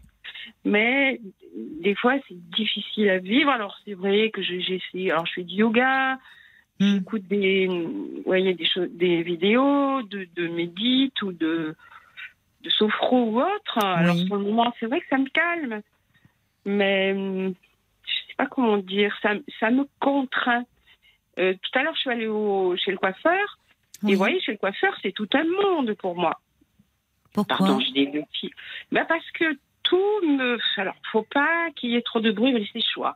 Faut pas que. Alors, la, la couleur, ça va, c'est plus du. Vous voyez, maintenant, on fait plus avec l'ammoniaque et tout ça. Oui. Donc, avant, ça me brûlait, donc il n'y a plus ça. Mais faut pas qu'elle me frotte trop. faut pas qu'elle me choque avec la, avec la, la brosse ou avec le, avec le séchoir. Euh, faut pas que je me cou- penche trop en arrière, ça me fait mal au cou des fois. Et je me dis, mais c'est dingue. À un moment donné, elle a fait un petit courant d'air. J'ai dit, excusez-moi, je supporte pas le courant d'air. Mais je me dis, mais qu'est-ce que je suis chiante, quoi. Mais c'est comme ça, je, je, je, Vous je- êtes à vif, là, vous êtes à fleur de peau un peu. Ouais, ouais, ouais. Je suis. Mais vous euh, avez déjà, euh, comme vous dites, passé un très mauvais été. euh, Oui. y a, et, et- et- et je pense qu'il y a, enfin, de plus en plus de personnes qui se retrouvent, vous savez, dans ce que vous dites. Parce que comment sais, ne ouais. pas être, euh, enfin, euh, quand on voit, euh, je crois qu'aujourd'hui on peut quand même plus nier. Il y en a encore qui le font, mais toutes les le dérèglement climatique et Oui. et comment ne pas être attristé euh, quand on voit euh, euh, Hein? ces forêts qui brûlent, y compris les forêts alors primaires que l'on détruit aussi Oui. pour les exploiter. Oui. On parle de la fonte de la banquise, la disparition des ours polaires. Oui. En fait, qu'en 50 ans, on a détruit plus euh, euh, d'espèces euh, végétales, animales que depuis les débuts de l'humanité. Enfin, C'est finalement, c'est une forme de, au fond, d'avoir les yeux ouverts et de responsabilité. Là Oui. où beaucoup de gens, et beaucoup d'entre nous, et beaucoup encore de même, étaient dans le déni, au fond, de ce problème-là. On ouvre les yeux. C'est vrai. Donc euh, la réalité euh, bah, est angoissante, c'est vrai, il faut bien le dire. Ah oui. Mais moi, je le dis, je suis pas quelqu'un. J'ai toujours été dans. Comment dire Je, je fais face. Enfin, j'en parle. Oui. Je, je cache pas. Je, je dis ce que je suis. Euh, j'ai toujours été comme ça. Et, et bon, bref, alors il y a des gens, vrai, ils doivent se dire, oh, c'est chiant, euh, Claire. et- Bon, heureusement que je suis gay par ailleurs euh, et que je suis pas toujours chiante, mais. euh, Votre coiffeuse, Euh, elle doit un peu appréhender. Quand elle vous voit arriver. avec ce que vous me dites. Faut pas de courant d'air avec Claire. Faut pas que je tire un peu trop les cheveux. Elle doit dire oh là là là, on va, on va attention attention. La bichonnée là, euh, vraiment. Mais oui, mais bon. moi je suis comme vous, j'aime pas. Il y en a, c'est vrai, on dirait quand ils vous lavent la tête, on en dirait qu'ils vont vous scalper. De la Oh, douceur, de la douceur. Je suis d'accord avec vous. On marque une pause, euh, Claire, le temps des infos, et on se retrouve et on, on pourra parler de l'éco-anxiété. À tout de suite. 22h, minuit 30. Parlons-nous. Caroline Dublanche sur RTL. Chaque soir sur RTL, nous échangeons ensemble autour de sujets euh, qui vous touchent. Alors si vous avez euh, besoin de conseils concernant votre couple, vos enfants, vos liens familiaux ou amicaux, votre travail, si vous souffrez d'éco-anxiété, alors c'est un nouveau concept, comme vous dites, un peu à la mode, mais qui effectivement a un sens, on va avoir le temps d'en- d'en d'en parler avec euh, Claire, eh bien vous pouvez euh, appeler euh, le standard au 09 69 39 10 11. On va essayer d'en parler ensemble, de voir comment on peut peut-être essayer d'envisager l'avenir plus sereinement. 22h, minuit et demi, l'antenne d'RTL est à vous, 09 69 39 10 11. Et bien sûr, nous comptons sur vos réactions pour nourrir nos échanges à l'antenne, alors par SMS au 64 900 code RTL, 35 centimes par SMS. Et déjà un message qui arrive euh, euh, qui dit, ben moi je, je, je comprends ce que ressent Cl- Claire, Euh, je ne supporte plus que l'on assassine la nature, les arbres euh, que l'on vend euh, à la Chine, des arbres centenaires euh, battus, c'est vrai, pour être vendus. L'Amazonie, plus près les forêts landaises, cet été, en Bretagne, maintenant en Charente, on a besoin d'eau. Euh, donc, euh, ça sensibilise de plus en plus de monde de ce sujet. Vous pouvez également réagir euh, sur la page Facebook RTL-Parlons-nous. Et on vous retrouve, ma chère Claire. C'est vrai que euh, quand on voyait les, infos, ces, euh, hectares de, forêts brûlées, ces, pompiers d'ailleurs, à qui on ne peut que le coronavirus. Enfin, on sait que tous ces nouveaux virus émergents aussi, quelque part, sont. Il y a une partie de. Alors, avec, je mets ça euh, au conditionnel, mais euh, le, le fait, euh, on sait que parfois pour qu'il il passe, il faut qu'il passe par une autre espèce avant de, de passer par l'homme. Enfin, on, on tâtonne encore, hein, mais le fait que l'on déforeste de plus en plus ou que l'on empiète aussi sur le territoire des animaux, puisqu'on on s'étend de plus en plus, euh, ça, ça, ça fait peut-être émerger euh, de, de nouveaux virus. Euh, Il y, a, il y a plein de choses, en tout cas, on ne peut pas nier l'empreinte que l'on a sur la nature, ça c'est évident. Bon, euh, on sort d'une épidémie de coronavirus. Maintenant, on nous parle du dérèglement climatique et on ne fait pas qu'en parler. On en mesure aujourd'hui les conséquences. Quand on voit ce qui se passe d'ailleurs euh, en, en c'est en, c'est pas en Afghanistan, c'est, où, où il y a des actuellement des, des inondations qui ravagent tout. Si j'ai un Ah, doute, c'est au Pakistan, Pakistan, Pakistan, Oui, Afghanistan, euh, il se passe d'autres choses. Ils ont les talibans, Mhm. ça suffit déjà. Euh, Pakistan, pardon. Euh, quand on voit là aussi, c'est épouvantable hein, euh, Mhm. là-bas. Bon. Donc c'est vrai que, alors qu'est-ce qu'on fait face à ça? C'est ça, c'est-à-dire que quand on reçoit, quand on est bombardé euh, d'informations, bah c'est très anxiogène. hein. Comment ne pas être euh, sensible à cela? Et en même temps, il n'y a rien de pire que d'être confronté à tout cela et de se sentir impuissant. Oui. D'où la nécessité. Vous savez, un des meilleurs remèdes contre l'anxiété, contre l'angoisse, c'est l'action. Oui, c'est vrai. C'est l'action en fait. Euh, et et l'action, ça peut être justement par rapport à ce sujet que vous évoquez, euh, de rejoindre des associations, de s'engager, de contribuer, euh, de contribuer à notre niveau, même si ça nous paraît une goutte d'eau dans l'océan, Mhm. à finalement ne pas être passif et, Oui. et être avec d'autres qui partagent nos convictions et finalement euh, ben, mener le combat. Mhm. Enfin, le combat. Les jeunes générations sont plus sensibles à tout ça. Et c'est bien. Oui. C'est vrai. Parce que, comme, euh, oui, pardon. oui, donc, comme je disais à Paul, euh, l'éco-anxiété, les jeunes aujourd'hui, il y en a même qui me disent oui, j'ai des potes qui sont comme ça, euh, qui ne veulent plus faire d'enfants. Voilà. Oui. Oui. Ben oui, c'est terrible. C'est- Ça veut dire qu'on ne veut plus donner la vie, quoi. Oui, alors, ne généralisons pas. Je dis pas plus. que. Oui, Ne oui. généralisons pas. Je pense que derrière cela, euh, il y a aussi, ça rejoint d'autres euh, peurs. Et puis, alors, que l'on s'interroge sur euh, le fait de quel monde nous allons laisser euh, aux générations euh, bah, actuelles et futures. C'est Mm. une chose. Maintenant, vous savez, n'oublions pas que nous sommes régis, nous sommes quand même des mammifères avant toute chose, et qu'il y a un instinct de reproduction très puissant. Hein Sinon, on serait Mhm. pas si nombreux sur cette terre. Et qu'il y a Oui. parfois aussi quelque chose, pas que de l'ordre du social et du psychologique, mais du biologique, qui pousse Ouais. hein, à se reproduire, hein, à semer ses gènes un peu partout. Enfin, un Oui, peu partout, non, il vaut mieux éviter, mais Mhm. euh, vous voyez. Donc euh, bon, bon, il faut pas non plus, il faut savoir raison garder. Mais c'est vrai, j'entends ce que vous dites. Il y a des jeunes euh, qui s'interrogent à, à ce sujet. Et, et pendant longtemps, on a vécu euh, les générations passées comme si euh, les ressources étaient infinies, comme si euh, un peu après nous le déluge, puis co- comme si les ressources étaient infinies en fait.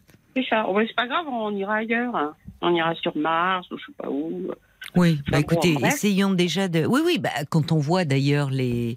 Hein euh, alors, les délires de grandeur un peu de certains aujourd'hui, parce que finalement, on voit, ce sont des. Enfin, vous voyez, qui rêvent de.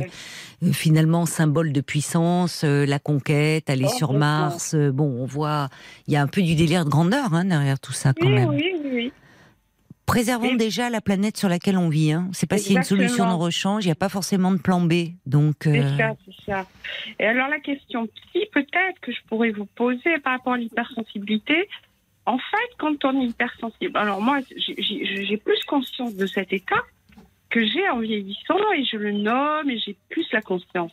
Mais il me semble que, alors je le suis depuis toute petite parce que je viens d'avoir une réunion familiale hmm. et je voulais pas trop y aller, il faisait chaud, gna gna gna, il fallait bon et mes frères et sœurs, mon frère jumeau me dit mais Claire, on veut que tu viennes. Je dis tu sais comment je suis euh, depuis toute petite, je suis pas comme vous. Je, je suis différente. Alors il me dit oui, c'est vrai, on te le dit pas, mais on pense que tu es quand même quelqu'un d'à part, mais on t'aime. Et c'est gentil ça. Oh là là, ça m'a. Oui, c'est gentil. pleurer. Oui, Et j'ai dit merci, merci de me dire ça oui, puisqu'on on se le disait pas et tout ça. Euh, bon, moi, ça m'a fait plaisir. oui, je mais, euh, mais voyez, déjà, depuis, ils me voient différente. Et, et c'est vrai que je fais des choses différentes d'eux, Mhm, de tous mes sept frères et sœurs. mhm. Euh, voilà, je suis née comme ça. Alors, est-ce qu'on est hypersensible parce qu'à l'enfant, dans l'enfance, il s'est passé quelque chose qui m'a euh, fait devenir hypersensible Est-ce qu'il y a eu un trauma J'en sais rien, je, je n'ai pas le Mm. souvenir. Euh, mais est-ce que euh, la question, c'est ça de l'hypersensibilité, est-ce que c'est une naissance dans l'enfance? Ça a pris, voilà, une naissance dans l'enfance et j'ai développé ça. Euh, je sais pas. Ou est-ce que je nais comme ça, au fond? Je. C'est une question, hein, mais en même Mhm. temps, à quoi ça va m'avancer Mais Moi, je, je pense qu'il y a, comme dans beaucoup de, de, enfin, de traits de notre personnalité qui, euh, par moments, euh, euh, comment dire, deviennent saillants, il y a, il y a toujours. euh, il y a toujours une part d'inné et, et d'acquis, c'est-à-dire une Mhm. part de, de la, la- euh, finalement de, de- aussi de la génétique, de la personnalité, parce que dans une même fratrie, euh, on voit que les enfants sont différents. Euh, Mhm. Ils évoluent dans un même milieu, mais il y a la personnalité de l'enfant qui entre en, en- entre en ligne de compte et on peut voir euh, qu'il y a des enfants qui, dès leur plus jeune âge, manifestent beaucoup plus de sensibilité aux autres, ce qui est une force aussi. Hein, il faut pas l'oublier, c'est Non. une capacité Non. émotionnelle. Euh, ça, ça permet d'être de développer l'empathie. Enfin, il y y a beaucoup Oui. d'aspects. On, on parle toujours de l'hypersensibilité euh, en, en- le côté un peu plus négatif, en, en sens que ça peut faire souffrir d'être euh, comme ça euh, à fleur de peau pour tout et, et de vivre très intensément les, les, les émotions, les événements. Et puis Hein il y, a, il y a voilà donc je, je- c'est-à-dire qu'il y, a- il y a des moments peut-être aussi où euh, là vous voyez ça a été accru par euh, les, les événements de, de sûr. climatiques de cet été. Donc ça réveille tout ça. Puis il y a des moments où vous vous sentez peut-être un peu moins un, un peu moins vulnérable, un peu moins à fleur de poing ou un peu moins euh, affecté partout. Oui, Oui. Il y, a, il y a des moments où on se sent plus poreux. Et ça, C'est douloureux. Où finalement, euh, euh, un re- vous croisez un regard, ou vous lisez de la détresse, ou vous croisez euh, euh, quelqu'un qui, je sais pas, dans sa démarche, où il y a un handicap. Enfin, Oui. c'est comme si vous preniez tout de plein fouet. Et, sûr. et ça, ça finit par être euh, euh, forcément douloureux parce qu'on peut pas se prendre toute la peine. Là où beaucoup d'autres passeraient et verraient les mêmes personnes, les mêmes événements, ne- en fait, ne le voient pas. Quelqu'un de très sensible, voire d'hypersensible, perçoit tout. Ce qui veut dire ça. que derrière cela, il faut pas oublier qu'il y a une capacité. Je sais. Vous voyez, mais... il y a une capacité, mais qui, j'entends, peut à un moment submerger.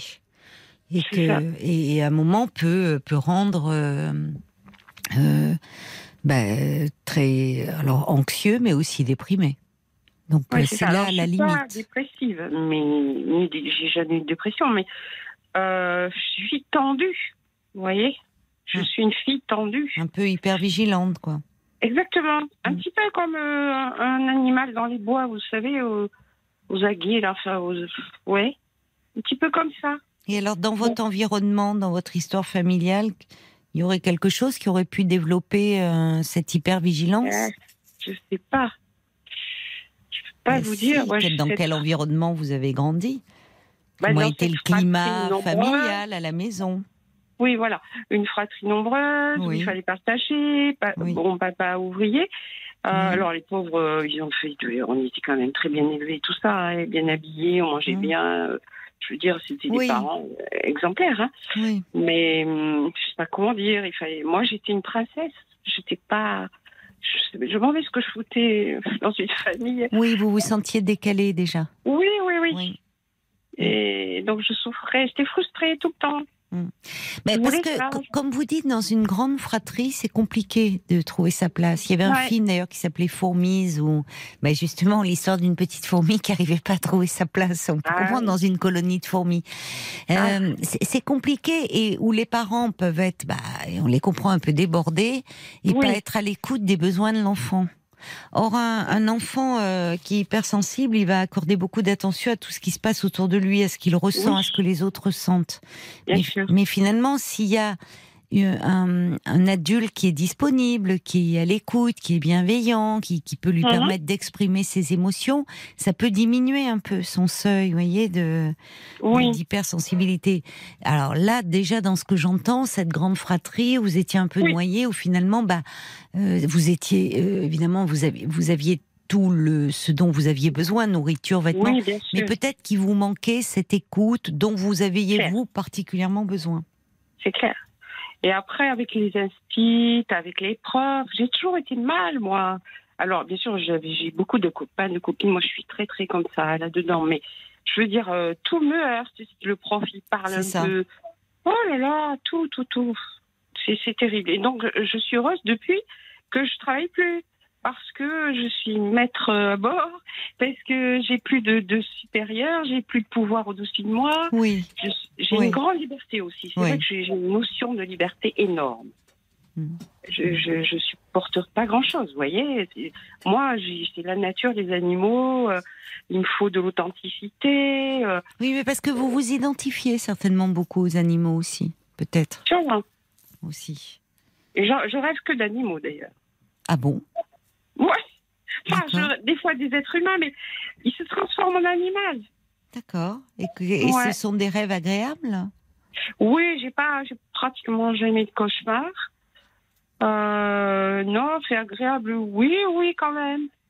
Hmm. C'est très sensuel aussi. Ah oui, c'est-à-dire. Euh, ben, c'est, c'est les chats que je caresse. C'est, euh, euh, je sais pas. Oui, toujours un rapport de toucher Oui, à l'animal, oui. euh, de bonnes odeurs, de. Mais c'est de la sensorialité aussi, l'hypersensibilité. Hmm, c'est vrai. C'est, tous les sens. Oui, oui. Tous les sens sont euh, aiguisés. Il y a une acuité Voilà. très particulière. Vous en avez Ça- des animaux? Alors j'en ai pas parce que je suis toujours à droite à gauche, que j'ai un petit appart. Mais je vous avais appelé il y a deux ans à peu près. Vous savez, je voulais rejoindre un écolieu. Ah oui, alors, alors attendez, vous, et qu'est-ce que c'est D'ailleurs, vous pouvez me préciser Ça me dit quelque chose, oui. Oui, qu'est-ce que vous c'est- Vous pouvez me, nous dire Donc, ce qu'est un écolieu? Oui, c'est un endroit euh, dans la campagne, bien sûr, assez grand, où les gens euh, ont un projet en commun de, de vivre ensemble, avec chacun leur euh, construction personnelle, enfin plutôt écolo, mais tout ça pour avoir, euh, vous savez, l'indépendance euh, énergétique, Oui, alimentaire, oui, autonomie, quoi. Alors ça va dans le sens du monde, hein, du, de la marche du, du changement du monde aussi. Et puis c'est une peur aussi un peu chez moi, faut bien l'avouer, je vieillis, je veux pas être seule. Oui. Vous avez quel Euh, âge, si c'est pas indiscret? J'ai 68 ans là, depuis Oui. 17 ans. Et vous, vous vivez seul, là, jusqu'à présent? Je vis seule, Oui. oui. oui, depuis longtemps. Bon, Oui. c'est vrai que je suis mieux seule, hein, mais, mais euh, après, je veux pas euh, finir. Alors, l'EHPAD, c'est même pas la peine. quoi. Oui, mais vous n'en êtes pas là. Non, alors, et alors, justement, ce projet d'écolieu, alors, vous vous êtes renseigné euh, Alors, vous m'aviez dit, euh, vous me rappellerez si ça marche et tout, mais, mais c'est compliqué. Pourquoi c'est compliqué? Oh, les écolieux, vous savez, il y a 90% qui capotent hein, à la création. Et pourquoi? Ah, parce que euh, parce que c'est pas forcément les financements et le fait de trouver des lieux, parce qu'il y en a des lieux, il y en a partout. C'est plutôt le PFH, comme on dit. C'est quoi? C'est le putain de facteur humain. Ah, je vais le noter. ça. Quand on me posera une question, je dirais, je crois que ça vient du PSH. Ah. Vous m'avez- bien eu là. Je me disais, on parle voilà. de PIB. Le PSH. Non, le euh, PF. PFH. H. P. Voilà. C'est drôle, je connaissais pas l'expression. Ouais. D'accord. Bah, c'est vrai qu'il y en avait un d'ailleurs euh, euh, en Corrèze qui avait ouvert. J'avais été un peu voir. Mais je crois qu'ils ont fermé. Mais c'est ça, parce que finalement, euh, c'est difficile la communauté. Hein. Ah, Je- C'est ça. ouais, c'est Il y a des, des, des rapports d'ego, de Oui, pouvoir. ben, bien sûr, Ça, comme je dans ne supporte tout. pas, vous voyez. Oui, je suis oui. pas là-dedans, moi. Oui. Je suis pas là-dedans, donc je fais de la CNV, la communication non violente. Oui, que je suis un peu comme ça, mais c'est vrai que je travaille quand même sur moi là-dessus. Et, et- et souvent, les écolieux, ils veulent que les gens aient travaillé en CNV avant de venir. Parce que. en communication non violente. voilà, c'est ça. Ah oui. Mm. Ah bon, ils demandent ça. Et oui, ils demandent ça Oui, mais vous savez, que- il y, y a la théorie et il y a la pratique. Oui, c'est toujours pareil. hein. Oui, je sais, je sais. Moi-même, en communication avec les gens autour Oui. de moi, oui. alors je, je leur parle de la CNV, tout ça. Mais des fois, je dis, attends, Claire, oh, on va pas faire ton chacal, on appelle ça, la, vous savez, la relation chacal. C'est-à-dire, si, si vous, vous dites des choses sur l'autre, et Mm. plutôt négatives, Oui, euh, donc il faut arrêter ça, quoi. Il faut plutôt, évidemment, comme Salomé disait, parler de soi, de son ressenti, vous voyez, Mm. exprimer ses besoins, tout ça. Et donc, ça, on, ça permet d'avancer. Mm. Et de mieux rentrer en relation avec les autres, euh, voilà, pour, pour pas qu'il y ait de conflit. Euh, ça, j'y crois faire, mais, mais Oui. c'est un vrai travail. oui. Bah, et puis c'est-à-dire que vous, vous pouvez être animé de cette intention-là, mais Oui, ou avec un autre, euh, ça ne ça ne fonctionne pas aussi. c'est vrai. Donc donc pour le moment, donc vous n'êtes plus dans cette dynamique-là, quoi. Vous vous rendez Ah, compte que c'est compliqué. compliqué. Je regarde toujours. Hein. Je suis allée en Dordogne cet été, voir. Mais je- j'y arrive pas. Alors, il y a des résistances, probablement. Vous savez, quand les choses se font pas, Oui. c'est que t'es pas prêt à l'intérieur. Je- C'est à travers vos lectures euh, que, ou, que vous avez cette analyse-là, ou vous avez fait un travail sur vous? J'ai fait souvent, oui, travail psy. Euh, J'adore ça. Mais moi, je serai un psychanalyste toute ma vie. J'adorerais. ben, C'est passionnant. Hein C'est vrai qu'on n'arrête pas d'apprendre. Vous avez lu le livre, j'imagine, de euh, Saverio Tomasella? Je l'adore. Hypersensible, trop sensible pour être lui, heureux. Incroyable. Et j'ai regardé ses vidéos. Oui, C'est un homme qui me correspond. oui, bah, j'imagine. Oui. Voilà. Et je lui ai écrit. Et il m'a Oui. dit, je suis désolée, j'ai plus de aurait été par téléphone, vous voyez Vous Ah, lui aviez écrit pour. euh, Pour, une euh, consulte, quoi. Ah oui, il est il est débordé C'est ça. Bah oui, mais parce que l'hypersensibilité, ça concerne beaucoup de monde. D'ailleurs, je crois, ça doit, il doit y avoir beaucoup de réactions, Paul, sur euh, Facebook. Beaucoup de personnes doivent se retrouver dans le témoignage de Claire et dans le, la question de l'hypersensibilité. Alors tout d'abord, il y a Emma qui dit ben, pour lutter contre l'éco-anxiété, moi j'ai trouvé des solutions. Déjà, je ne regarde plus la télé, je me suis mise au Oui. potager, euh, je fais des semis, j'apprends à, à Oui. prendre des douches froides. Et ça fait plusieurs euh, hivers que je ne chauffe quasiment plus. Donc je suis prête, elle dit bah, Emma. ou elle est prête pour euh, même à 19, donc du coup, ça va lui paraître la grande chaleur cet hiver, 19 degrés. Elle a pris du- un temps d'avance, Emma. Il y a Ah, voilà, Nicole qui fait partie des évacués de Caso et euh, elle dit lorsque Ah. j'échange avec d'autres habitants, quel Oui. que soit leur âge, nous sommes tous traumatisés par ce que Mais nous avons vécu. Ah oui. Et tellement triste aussi pour notre forêt. Mais la ça. nature est formidable car avec euh, les dernières pluies, il y a une légère reprise de la végétation. Oui. Restons optimistes, essayons d'agir à notre petit niveau. Ne dit-on pas que les petits ruisseaux font de grandes rivières Alors les petits gestes aussi, petits soient-ils, ont beaucoup d'importance, Mm. évidemment. Euh, tout à l'heure, je vous entendais parler des rêves de la nuit. On a fait un parlons encore il y a quelques jours sur la signification Ah des rêves. vrai. La semaine Ah dernière, vous pouvez aller l'écouter sur RTL.fr ou, ou sur l'application RTL. Et puis, j'étais en train de téléphoner à Eliane, euh, qui voulait euh, réagir à propos de ce que vous, de votre conversation sur euh, le fait de faire des enfants, euh, et sur, euh, et, et elle voulait parler de ses enfants à elle, Eliane, et j'étais en train de parler avec elle. Je, je reviens dans deux secondes et j'essaye de vous la passer à l'antenne. Ah d'accord, bah, alors on espère euh, accueillir euh, accueillir euh, Eliane effectivement. Mais c'est vrai qu'il y avait une auditrice qui le disait, la, la nature a une capacité de, de régénération extraordinaire. Pour peu, pour peu qu'on qu'on la laisse tranquille, qu'on lui laisse le temps. Ce qui est davantage préoccupant, c'est justement ces forêts primaires euh, que l'on est en train de, de, de, de saccager, d'abîmer à toute vitesse et d'ailleurs de détruire même des, probablement des, des espèces, euh, euh, y compris végétales et donc qui pourraient peut-être d'ailleurs euh, soigner, qui pourraient, euh, voilà. Mais l'appétit de l'homme est tel que bon, euh, c'est comme ça. Enfin, c'est comme ça, non, parce que je crois que justement aussi cette prise de conscience, ça peut permettre, comme le fait Emma, comme le font beaucoup d'autres personnes individuellement ou à travers des associations, de de, bouger. Alors il y a Bambi qui dit la, la période est, est pénible, hein, c'est vrai, avec des problématiques inédites, mais n'oublions pas que les générations d'avant ont aussi vécu guerre, pandémie et une médecine euh, beaucoup moins en pointe qu'aujourd'hui. Donc restons optimistes. Elle a raison, Bambi aussi. Il faut parfois le fait de se resituer. Alors, par rapport à l'éco-anxiété, c'est un peu moins vrai, malheureusement. Mais pour tout le reste, que ça soit les pandémies, euh, bon, il y a eu la peste, il y a eu le choléra, enfin bon, on va pas les citer toutes.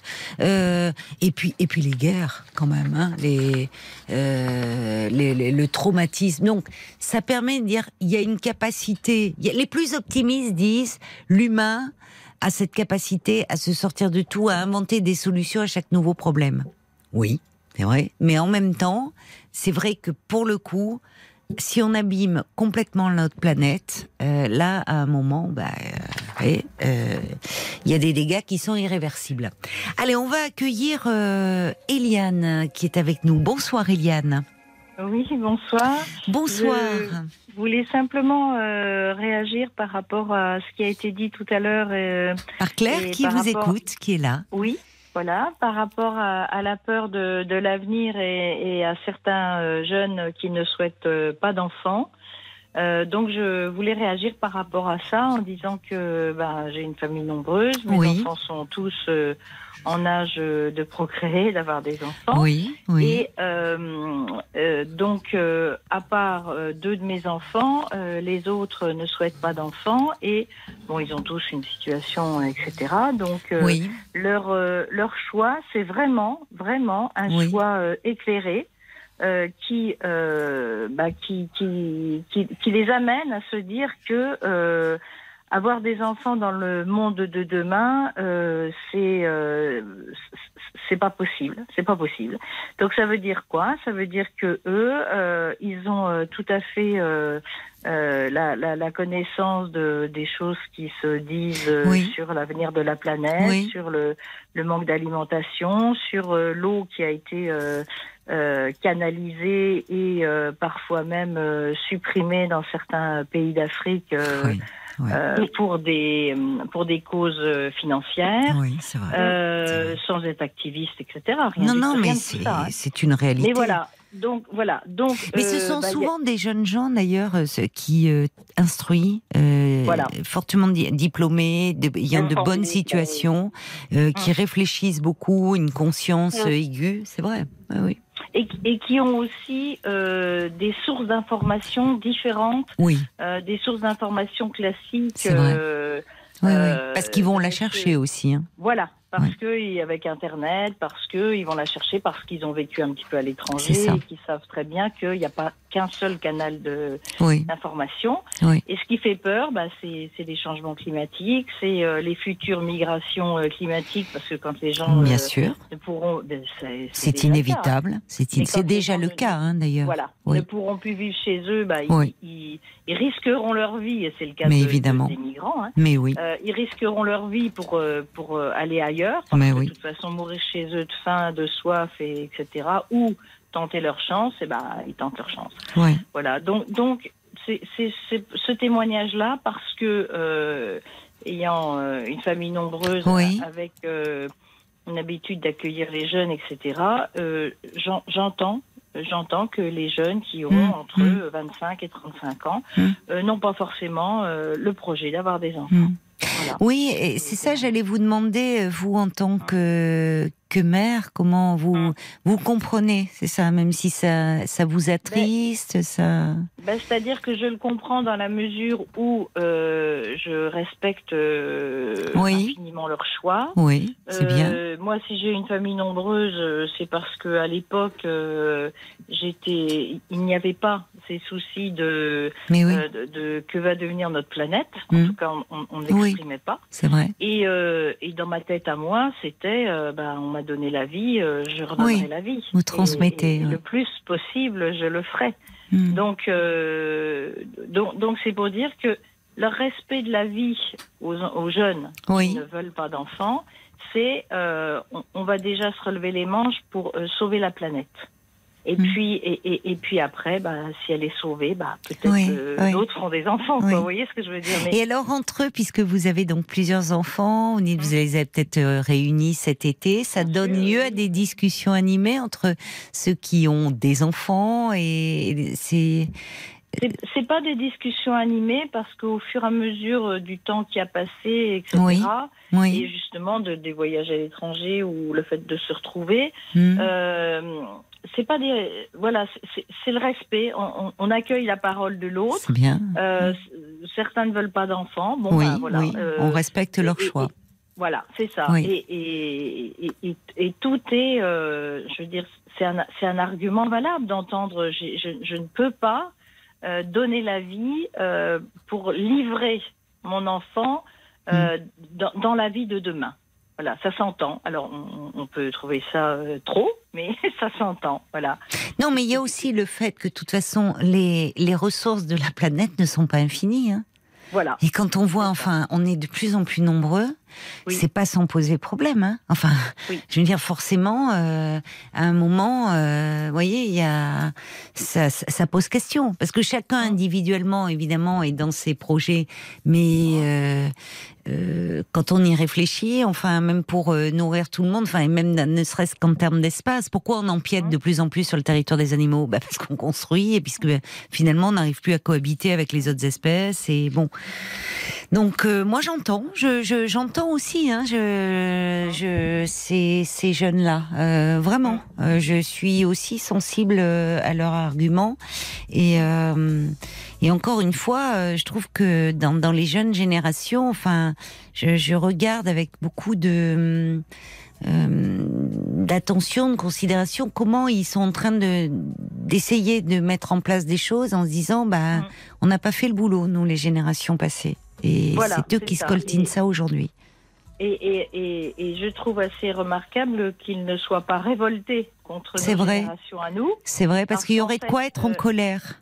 Voilà. Ouais. Et, et ils se relèvent les manches en se disant vrai. bon, maintenant on, on en est là, euh, on, on a fait le bilan, ok, on sait, tout le monde sait maintenant. Donc Oui. ceux qui ne veulent pas agir, c'est vraiment qu'ils ils, ils sont égocentriques. Euh, mais euh, mais si on mais on, on peut tous faire quelque chose. Effectivement, on peut tous faire quelque chose. Simplement, euh, si, si on commence à raisonner en se disant oh bah de toute façon la Chine émet tellement des, de gaz à effet de serre que euh, c'est pas la peine que moi je mette pas en, route euh, que moi je mette mon, climat que je ne mette pas pardon mon climatiseur en route parce qu'il fait très chaud. Ben oui, mais à ce moment-là, euh, oui, on- personne ne fait rien. Euh, personne ne prend conscience de rien et, bon à ce moment-là ben, on, on court à notre perte. Eh bien, merci euh, Eliane d'avoir pris la peine euh, de réagir sur ce sujet euh, euh, amené par Claire, l'éco-anxiété. Merci beaucoup Eh euh, de nous avoir parlé de votre famille. Merci à vous, euh, Claire, également, euh, d'avoir abordé ce thème. Au revoir, belle soirée à toutes les deux. Jusqu'à minuit 30, Caroline Dublanche sur RTL. parlons. Jusqu'à minuit 30, Parlons-nous. Caroline Dublanche sur RTL. Bonsoir Fabienne. Bonsoir Caroline. Bonsoir. Bienvenue sur l'antenne. Merci. Vous m'entendez bien? Le son est, est très mauvais. Il y a- vous avez un haut-parleur, je pense. Euh, euh, J'ai un téléphone euh, Oui. adapté aux non-voyants, donc mais j'ai une possibilité de faire autrement. Vous allez me dire si vous entendez mieux. C'est un peu mieux là, c'est un peu mieux. Enfin, non, parce que en fait, je sais pas si vous entendez, mais quand je parle, la voix revient en écho via votre téléphone. Je pense que c'est un haut-parleur qui a été mis effectivement activé Et là, sur votre téléphone. Oui, c'est mieux, bravo. Merci Voilà. Fabienne, merci. Voilà, là on a. Je sais pas si vous entendiez, mais ma voix revenait en, en retour. Euh, je sais que ça peut arriver avec mon téléphone. Bah oui, bien euh, sûr. Voilà, non, mais là c'est parfait. Ah ben vous avez, vous avez réglé le problème euh, très rapidement. Merci beaucoup. Je suis très heureuse de vous entendre. Ah ben c'est gentil, moi aussi. Bah, je vous entends déjà depuis longtemps, mais euh, vraiment très heureuse et émue. C'est vrai? Ah bon? Oui. Ben, et pourquoi J'ai- ému J'ai expliqué euh, hier au standard que j'ai mis longtemps le temps à vous appeler, mais euh, quand j'ai été euh, agressée en 2020, Oui. vous n'imaginez pas à quel point vous m'avez euh, soutenu, malgré vous, aidé. Oui. Et Oui. je, me- je me rappelle que un soir, euh, pendant le premier confinement 2020, euh, après un mois d'hospitalisation que j'avais eu suite à mon agression, Oui. vous avez parlé à une, une femme qui m'a beaucoup émue, qui avait euh, perdu la vue. Mhm. Elle, était en pleurs. euh, elle expliquait que voilà, elle savait qu'elle perdait la vue et que quand elle a perdu la vue, euh, elle elle n'arrivait pas à s'en remettre. Elle, elle aimait cuisiner. Elle euh, n'arrivait pas à accepter le fait qu'elle voulait Oui. plus qu'elle mangeait. Vous Oui. vous rappelez? Oui, oui, oui. et je, je voulais, je voulais vous appeler ce soir-là, mais sauf que j'avais pas un téléphone adapté à mon handicap. Mais euh, franchement, elle m'a émue J'avais envie de. de Vous étiez hospitalisé à ce moment-là quand euh, Euh, J'avais eu un mois d'hospitalisation, mais j'étais sortie de l'hôpital. C'est mon fils aîné qui m'a accueilli chez lui après.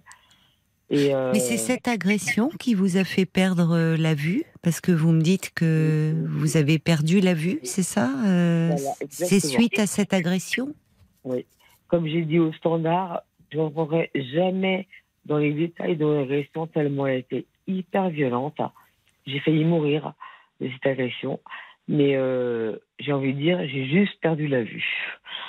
Voilà. J'ai eu un coup, un coup de couteau dans les yeux. Mon Dieu, c'est effrayant. Donc, euh, ouais. Donc j'ai envie vous avez euh, été agressé dans la rue C'est ça.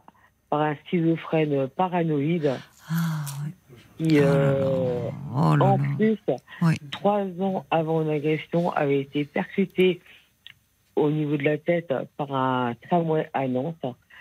Et euh, trois experts ont, ont conclu qu'en plus, il avait les, les euh, conséquences d'un traumatisme crânien. Oui. En plus de sa schizophrénie euh, paranoïde. Donc avec des, hum, des hallucinations et un délire de, de, de persécution. Et oui, alors les yeux, les yeux effectivement sont vus comme euh, finalement euh, menaçants, dangereux, pouvant. Ah Et vous, c'est- d'une violence. euh, Enfin, on a du mal même à trouver les mots. Bah, c'est pour ça que j'avais envie finalement de vous appeler, parce que j'avais- j'avais envie de vous appeler depuis longtemps. Mais euh, là, maintenant, vous m'avez tellement aidé, c'est même pas pour que vous me disiez ce soir. J'ai envie d'envoyer un message euh, à toutes les personnes qui sont comme moi en, en et euh, à toutes les personnes qui ont été victimes. Euh, moi, je m'en sors très bien, bizarrement. J'ai fait acte de résilience. C'était en 2020. On est en, en- lequel mois vous? Le, le 3 janvier 2020. Et en Enfin, c'est fou déjà. Oui, pardon. En plus, euh, j'ai appris par mes enfants que RTS était intéressé en agression. Que c'était Oui. euh, sur Internet. Oui, oui. Donc euh, voilà. Je, je suis vraiment reconnaissante à toutes les personnes qui m'ont soutenue depuis. Et euh, bah, mes enfants en tête. Oui. Mais en vrai, cette femme, je l'oublierai jamais. Je sais pas si vous avez les coordonnées de cette femme. Ah non, on ne les a plus. On, a, on, on, on ne peut pas conserver les coordonnées des auditeurs. Vous savez, euh, il y a la CNIL euh, qui ne nous permet pas de. de enfin, c'est une loi qui fait qu'on ne peut pas conserver euh, les coordonnées euh, des auditeurs. Donc là, ça fait trop longtemps. J'espère d'ailleurs, peut-être qu'elle est à l'écoute. Qui sait, on lui adresse toutes nos pensées. euh.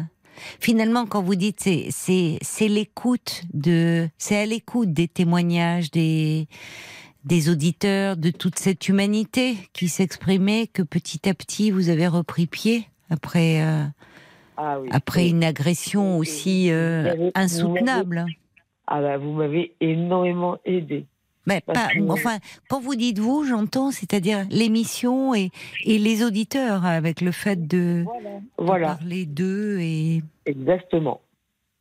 Et Exactement. moi, je, moi, alors vraiment, parce que j'ai, je peux pas ne pas vous demander comment, après une agression aussi effroyable, enfin, il y a aussi barbare, enfin, le, de vous retrouver euh, la vie qui bascule comme ça. Vous êtes dans votre rue et malheureusement, vous, comme on dit, là au mauvais endroit, au mauvais moment, et euh, vous tombez bon sur cette personne en plein délire et qui vous agresse et qui et vous perdez la vue, enfin qui vous poignarde. Les, les... Comment comment on n'est que deux ans plus tard, vous dites oui, je suis résiliente. Qu'est-ce qui vous a donné la force?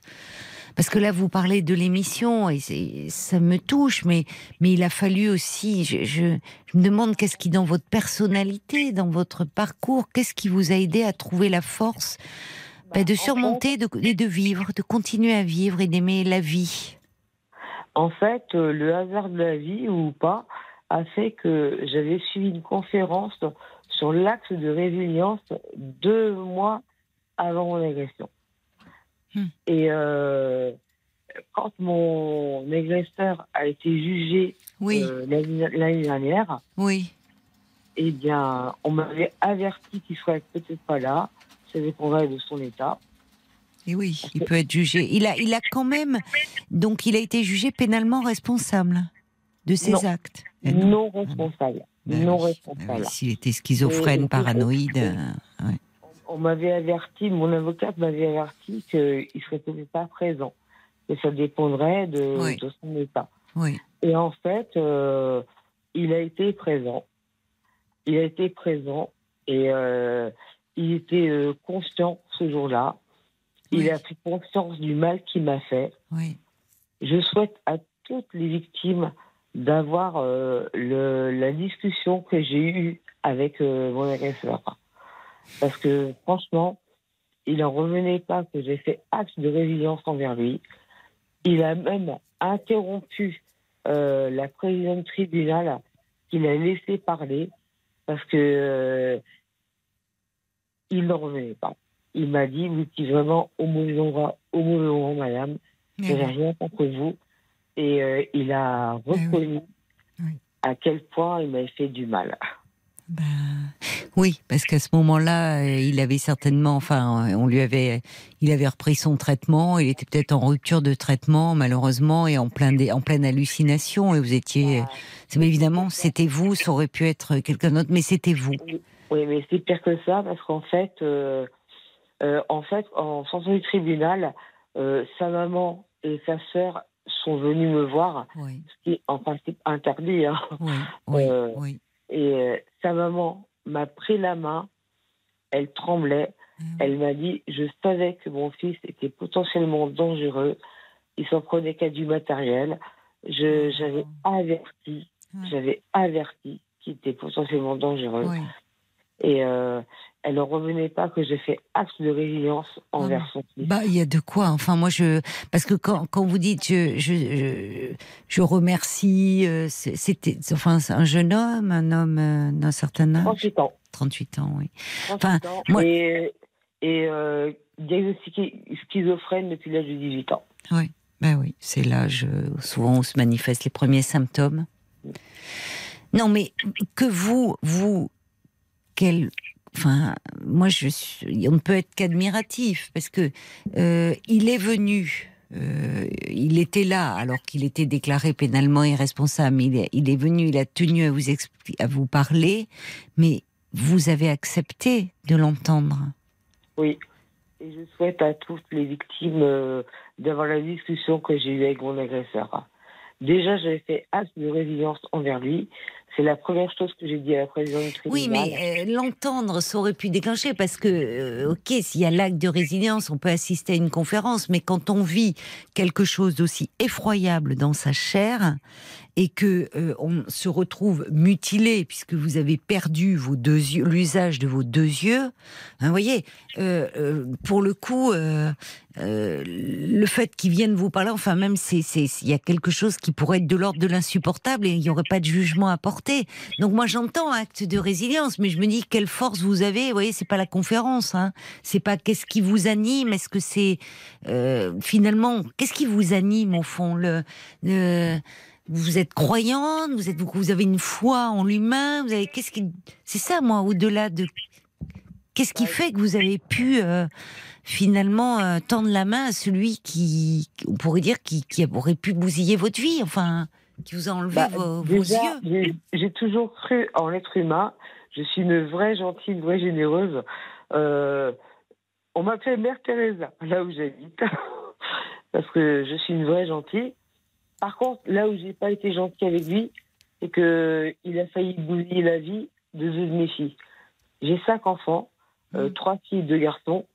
Il a failli bousiller la vie de deux de mes filles, et là, j'ai pas fait de cadeau. Et Mais je euh, comprends pas le, le même euh, le, le même homme? Oui, oui. Je lui ai dit. Ah, vous que- étiez en présence de vos deux filles ce jour-là? Non, j'étais en présence de mon agresseur. Oui, Euh, ça j'ai bien compris, mais pourquoi vous dites qu'il a failli s'en prendre à vos deux filles? Je ne comprends pas. bousiller, bousiller la, fille, la vie de deux de mes filles, euh, ma fille aînée et ma dernière. Parce que par le par ce que vous aviez subi, les répercussions que ça a eu sur elle. Ma fille aînée était euh, dans un cursus euh, étudiante à Montréal. Oui. Euh, elle était dans l'avion qui l'amenait de Paris à Montréal la- le jour où je me suis fait agresser. Quand elle a appris ce qui m'était arrivé, elle rêvait de, du Canada depuis l'âge de 13 ans. Et euh, quand elle a appris ce qui m'était arrivé, elle, euh, elle voulait revenir direct en France. Bah lui dit oui, c'est compréhensible. A- et moi, je lui ai dit, il a bousillé ma vie, il bousillera pas la tienne. Et ma dernière fille, qui était euh, adorable, qui n'avait aucun problème dans sa vie, Oui. s'était réfugiée dans le- l'alcool, la drogue, euh, et euh, ça n'allait plus du tout. Euh, son père, qui, vit à, qui vivait à 7000 km de nous, Hum, en Guadeloupe, euh, est venu en urgence Oui. on l'a convaincue de suivre son père et elle s'est sortie de ça. Elle euh, elle boit pas, elle fume pas, D'accord. Oui. mais ça a failli. euh, et ma fille m'a dit merci maman parce que si tu n'as pas fait revenir papa, eh ben on m'aurait retrouvé dans- au coin d'une rue. Enfin, il a fallu, euh, voilà, malgré euh, malgré ce que vous étiez en train de, de traverser comme épreuve, et le mot paraît faible au vu de ce que vous avez subi, vous avez quand même euh, trouvé la force et peut-être ce qui vous a aidé aussi à tenir finalement, de vous occuper de vos filles, de vous dire, je veux pas que ça ait, il faut qu'elles vivent et qu'elles mènent le- leur projet comme elles le souhaitaient. Et aujourd'hui, vous, parce que vous vous vous avez quel âge, Fabienne? 56 ans. 56 ans, donc vous aviez 54 ans quand euh, ça vous est tombé dessus.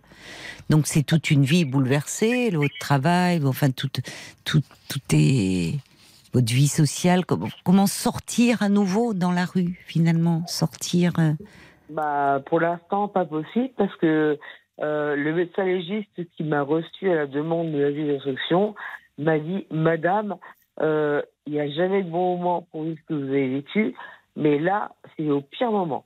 Euh, J'ai appelé plusieurs associations de non-voyants qui m'ont jamais rappelé. oui, parce que c'était en plein confinement. C'est ça. C'est vrai, c'est ouais, bah oui, oui. Donc, je suis au point zéro. Je n'ai euh, pas avancé euh, pour euh, m'aider tout seul. euh, Et, les associations d'aide aux victimes, enfin là, parce que c'est, le préjudice et, Ah bah là-dessus, je suis aidée. hein. Euh, Vous êtes aidé, j'ai- d'accord. Mais ah vous oui. avez besoin de, de concret avec des associations d'aide aux non-voyants, là? bah, j'ai besoin, voilà, d'apprentissage euh, pour, pour me, me débrouiller maintenant. Après, j'ai une avocate hein, très efficace à Nantes qui euh, est spécialisée en dommages corporels. Et je la remercie parce que franchement, euh, euh, depuis février euh, Oui. 2020, euh, Oui, elle, elle est très proche de moi. Elle Oui. me soutient beaucoup. oui. Alors ça, c'est bien, oui, parce qu'elle, elle peut aussi activer les choses et, et y compris, enfin, là, c'est toute une une vie, à- il faut vous réadapter. J'espère que vous allez trouver aujourd'hui le soutien euh, nécessaire euh, au- auprès des associations. C'est vrai qu'en 2020, bah, tout, est, tout était fermé. C'était Ah bah, c'était le pire moment, effectivement. Aucun soutien d'association. hein. Moi maintenant, c'est euh, un cercle d'amis, euh, mes enfants, ma Oui. famille. Oui.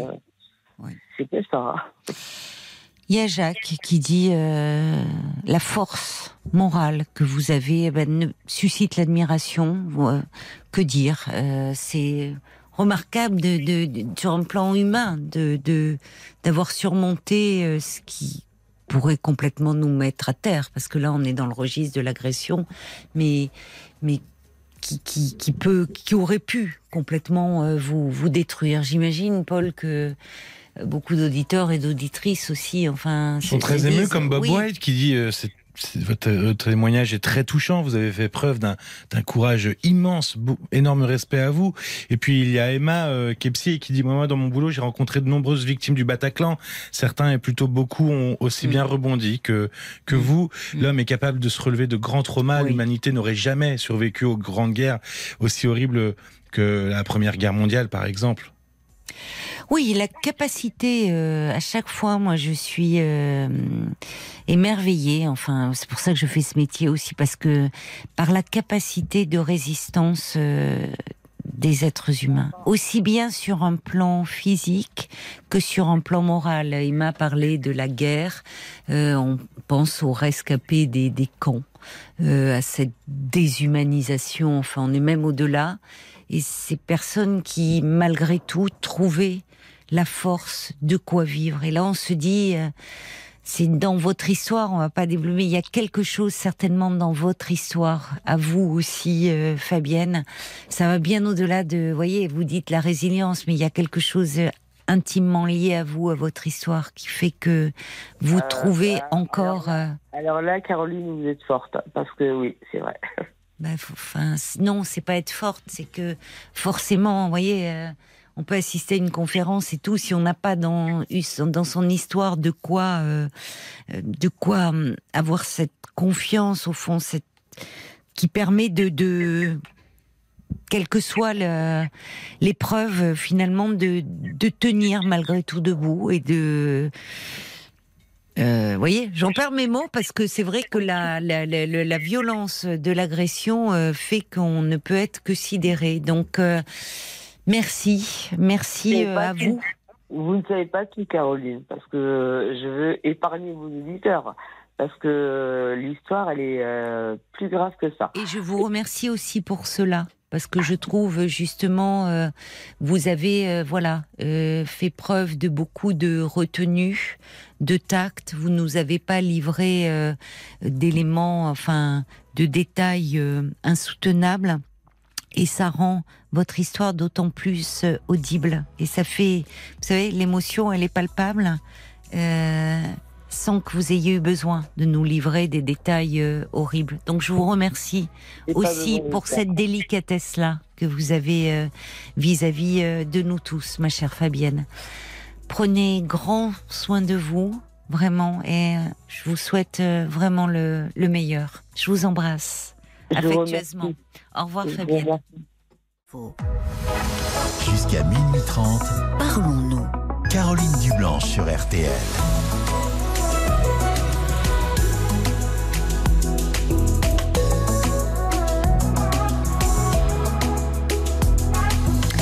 Parlons-nous, c'est votre espace de parole sans jugement ni tabou chaque soir sur euh, RTL de 22h à minuit et demi. L'antenne vous appartient au 09 69 39 10 11. Et puis euh, il y a vos réactions aussi euh, qui nous éclairent, qui nous réconfortent. À l'instar de, de Fabienne qui envoie un petit SMS qui dit cet agresseur ne vous a pas privé de votre force de vie salvatrice. Je suis impressionnée par votre sagesse. Vous avez su préserver vos filles. Elles doivent être très fières de leur maman, euh, dit euh, Bambi. On va écouter un petit peu de musique. C'est vrai qu'il y a des témoignages qui laissent sans voix sur euh, vraiment comment un être humain arrive à traverser euh, l'enfer, parce qu'il n'y a pas d'autre mot. 22h, minuit 30, Parlons-nous. Caroline Dublanche sur RTL. Bonsoir Marie-Pierre. Oui, bonsoir Caroline. Oh, vous avez une jolie voix, bien tonique à cette heure-ci, une petite voix. Je, je suis, je suis tonique depuis mon jeune âge. C'est vrai? Oui, Ah oui. bon? Oui, Ah bon? Oui. Et pourtant, euh, de ma naissance, j'ai le récit là. Ben alors, je l'ai. euh, Paul vient me donner à l'instant, mais vraiment au dernier moment, votre petite fiche. Je crois que vous venez d'appeler. Euh, Vous dites, euh, c'est c'est c'est Claire qui vous a donné envie d'appeler. Claire qui nous parlait de son hypersensibilité. Voilà. Pareil, oui. Et bon, et malgré tout ça, je suis une personne tonique, comme euh, je vous ai dit. Et puis, euh, euh, rieuse, souriante. On m'appelait Miss Sourire toute ma jeunesse. Oui, oui, Jusqu'à maintenant. oui. Et puis, tout ça. Et, mais je suis hyper sensible. Je vois un enfant pleurer, j'ai envie de pleurer, j'ai envie d'aller le consoler, même dans la rue ou quelque part. hein. Oui, Euh, je- oui. j'ai eu trois enfants. Oui. Je, je me suis affolée pour un 37, pour un, un 37-4. Hein, je m'affolais.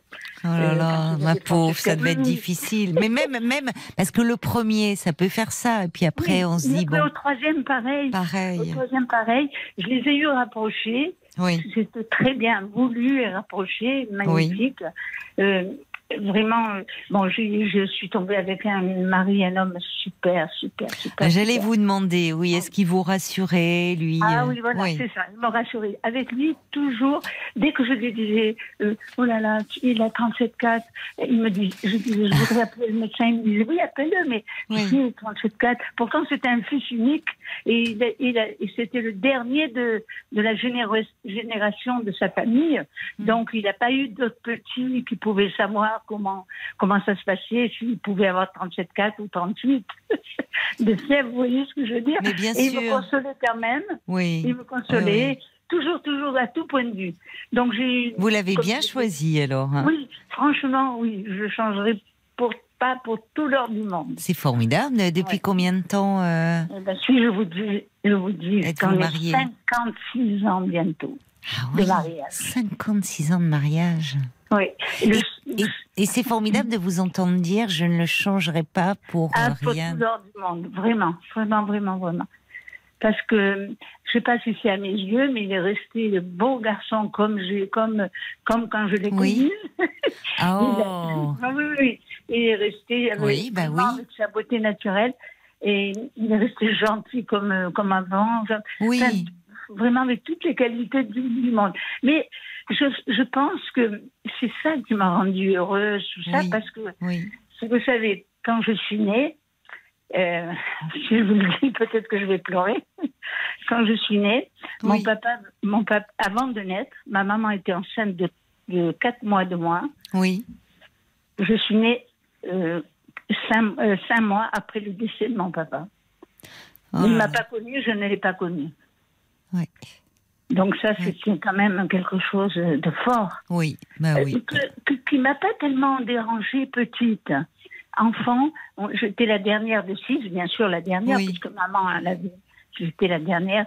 Mon papa avait que 30, euh, 34 ans quand il est décédé. hein. Il a eu un accident? Non, je- il, a- il a, à cette époque-là, il a, il a eu euh, comme le tétanos.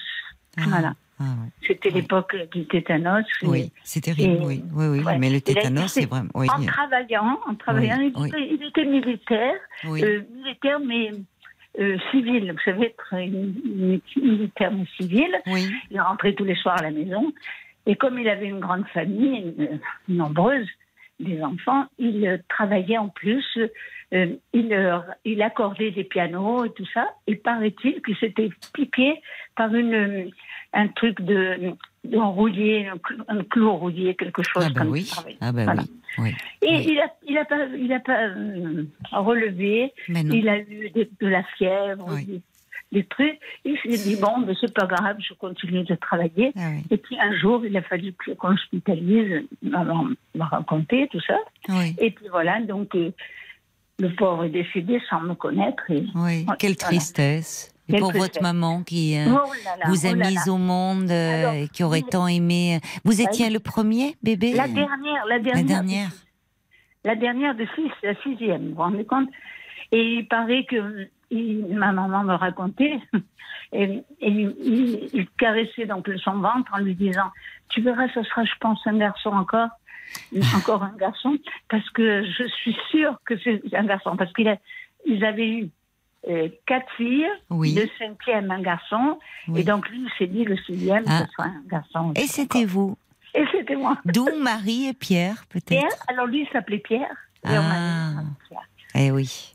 Oui. Et, et donc moi, je, donc cette, cette, euh, comment dirais-je, j'ai dû ressentir toute cette Oui. tristesse de ma maman. dans Oui. son ventre. Et pas que dans son ventre. Et pas que dans Parce son que ventre, forcément, euh, mise au monde, elle, elle était euh, toute jeune veuve. Oui, 30 et je- ans. 30 vous vous rendez compte à 30 ans Oui. Et elle n'a jamais refait famille. Ouais. Euh, On est, on est faite pour, pour toute la famille, pour euh, un seul homme de notre vie, je pense. Vous voyez, elle a, elle a jamais, jamais, elle a, elle tournait le regard de tous les hommes qui la regardaient. Oui, elle était Elle- inconsolable, elle est restée inconsolable. Inconsolable. Ah oui. Et après, quand nous avons grandi, elle disait à ses amis, à ses amies féminines, puis qu'elle prenait le café à la maison chez elle et tout, elle disait Je suis la plus heureuse grâce à mes enfants. Je suis la plus heureuse grâce à mes Mm, enfants. mm. C'était beau ce qu'elle disait. Oui, c'était beau. voilà. Oui, elle s'est beau. raccrochée à vous, vous lui avez Ah donné la force de vivre. Tout à fait, tout à fait. mais de continuer à vivre. Mais Oui. vous voyez, y a, on, on- on- avec Claire me posait la question finalement quelle est l'origine de l'hypersensibilité? Difficile d'y répondre. Je disais que c'est un peu comme il y a, y y certainement une part d'inné, une part d'acquis. Dans le contexte que vous me décrivez, Hein le bébé que vous étiez, et on sait les bébés à quel point sont des éponges émotionnelles. Hein Vous avez grandi quand même dans un contexte très particulier, avec une maman qui euh, Ah, qui était dans un abîme de chagrin, qui a tout fait. Mais elle pleurait la nuit quand elle était seule. Elle disait à tout le monde. Et c'est vrai, nous l'avons vu, mes sœurs et moi, moi la dernière, toujours euh, pomponner, se maquiller Oui. pour nous, hein, Oui. pour la Toujours le sourire. Oui, elle toujours voulait la le faire pour vous. impeccable, La maison impeccable, nous, nos tabliers toujours prêts, les chaussures pour l'école. Pour, euh, c'était le jeudi des vacances le- pour, pour le, les vacances scolaires. Enfin, c'était pas le mercredi. euh, C'était le Le- jeudi, oui. C'était le jeudi pour mon époque. Oui, oui. Vous voyez, tout ça, tout était prêt, tout le temps. Tout Oui, d'une grande force morale, dignité, voulant ne pas s'effondrer. Mais vous savez, ça, il y a, il y a ce que c'est tenir malgré tout. Mais vous, le bébé que vous étiez, Oui. euh, on peut pas mentir à un bébé. Au fond, le, le bébé, il capte euh, la tristesse de sa mère. Et quand vous me parlez, d'ailleurs, quand vous me dites, euh, vous savez, souvent j'entends ça, dire, je vois un enfant pleurer dans la rue, j'ai envie de pleurer, j'ai- j'ai- j'aimerais aller le consoler. Oui. Ça, ça, c'est c'est finalement souvent vous, moi. enfant, Moi. que vous Hum. cherchez à consoler, qui reste Moi. inconsolable de quelque chose. Oui, oui, oui. Je pense que vous avez raison. C'est ça. Parce Mais- que c'est vrai. Mon, mari, des fois, il me dit- il dit à, à nos amis, il- on- parce que je, je fais de la dérision hein, sur moi. Je Oui. fais rire hein, les gens avec ça. Oui. Je dis, Ah euh, bon vous savez pas que je suis, que je pleure, même pour une pub, une pub d'un enfant qui dit euh, que le papa le grand lui dit, oh je vais, Mm. je vais te- t'enlever de cette école. Ah, il dit ah bon? Et ben je dis à mon mari, mon Dieu, comme j'ai de la peine. Regarde comme il répond. Et, et, et- bon après on le raconte à des amis et on rigole. Quoi. Oui, mais c'est pas n'importe quelle pub. pub. Vous me dites, vous voyez une pub, c'est un Oui. enfant qui pleure et il est avec son papa. Et ça, comme finalement, euh, inconsciemment, euh, c'est des choses qui vous parlent.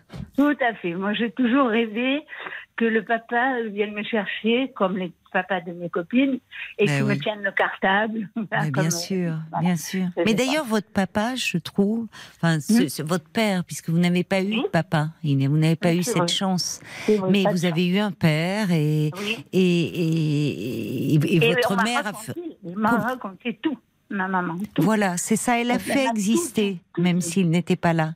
Et je Non. trouve que quand vous dites dans le geste, euh, votre, puisque c'est votre maman qui vous avait raconté ça, qui lui Tout, caressait le ventre Tout à fait. en disant ce sera encore un garçon, c'est euh, un geste d'une que les, les pères de cette génération faisaient peu. Oui. Enfin, en tout cas, Oui. pas en public, vrai, en privé peut-être, mais même il y Mais avait, vous avez raison, elle faisait peu. Oui, c'est vrai. il y avait comme un peu un tabou. Il y avait et, ça, et je trouve qu'il était, il y avait une douceur, oui, Oui. très présente.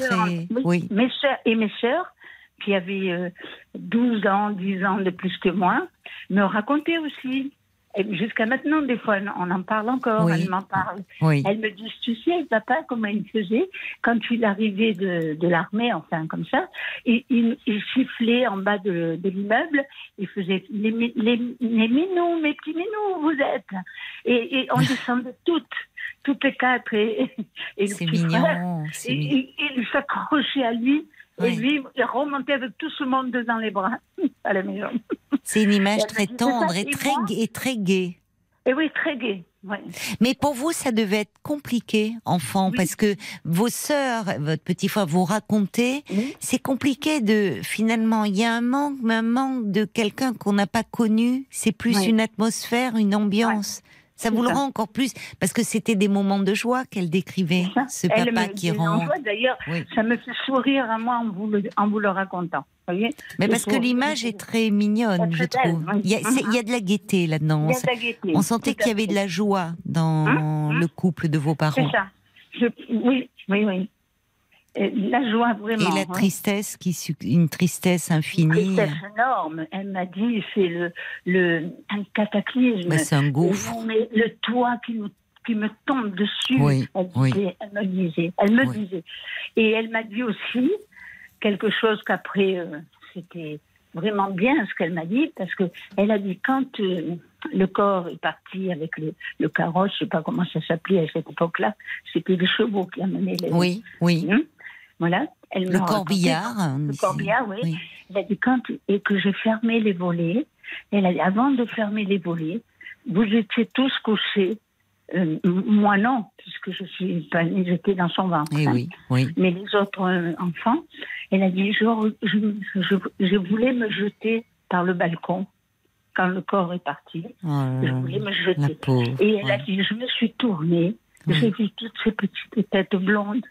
Et j'ai dit, non, ils ont besoin de moi. J'ai fermé les- vite les volets et j'ai Oui. vite me coucher à côté d'eux. Oui, Tous les tastres étaient couchés avec elle Oui. dans le... oui. C'est Elle les c'est- les enfants et vous aussi dans ce Voilà. monde qui l'avait rattaché à la vie.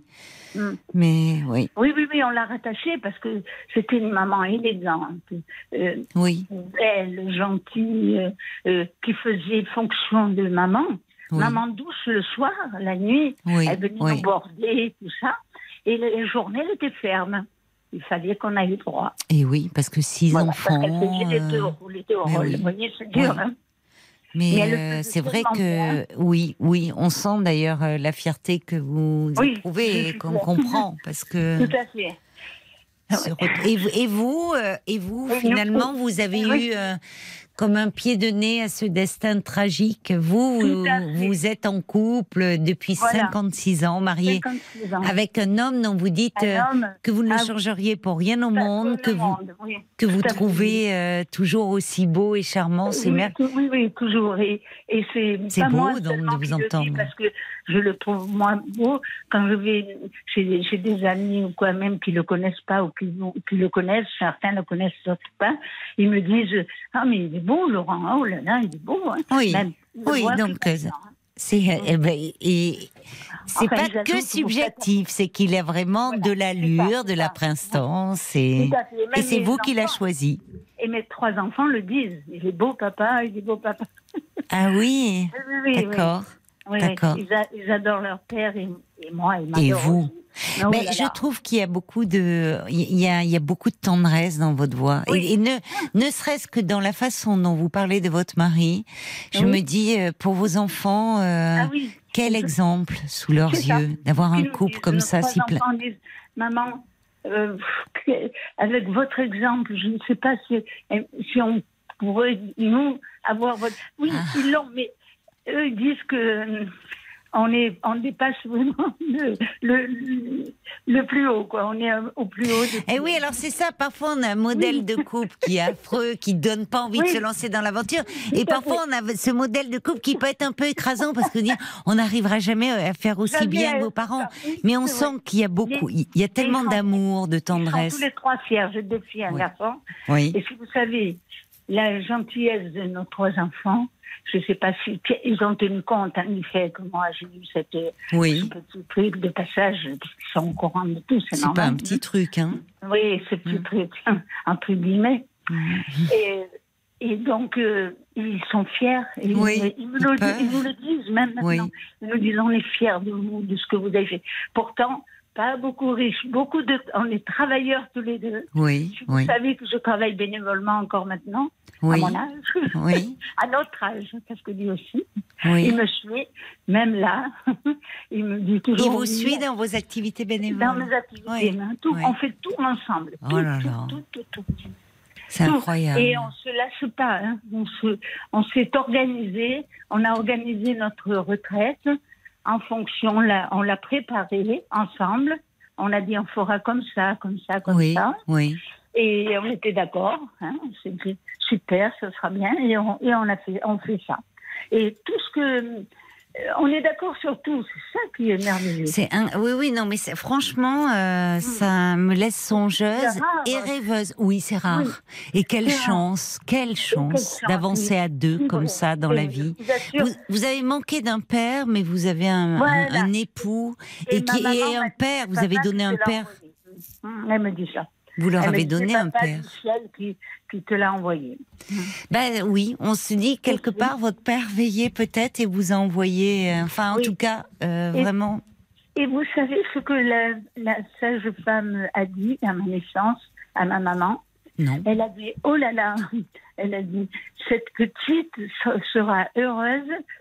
Elle, elle est née coiffée.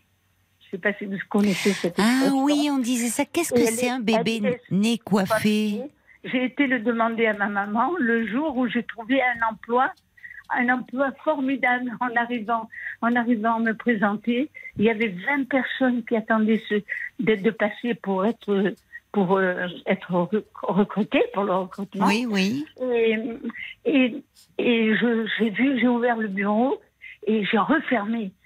Et le, et le patron est sorti en me disant pourquoi mademoiselle vous sortez, vous partez, Euh, vous pouvez rentrer. hein. J'ai dit monsieur comme je suis venue vraiment de, de- de mon lycée maintenant, j'ai pas pu venir ce matin tôt et, et donc je, je pense qu'il y a trop de monde. Vous n'allez pas arriver à, à prendre mon recrutement, enfin, de me recevoir. Il m'a dit si, si, si, votre chance est comme les autres, rentrez.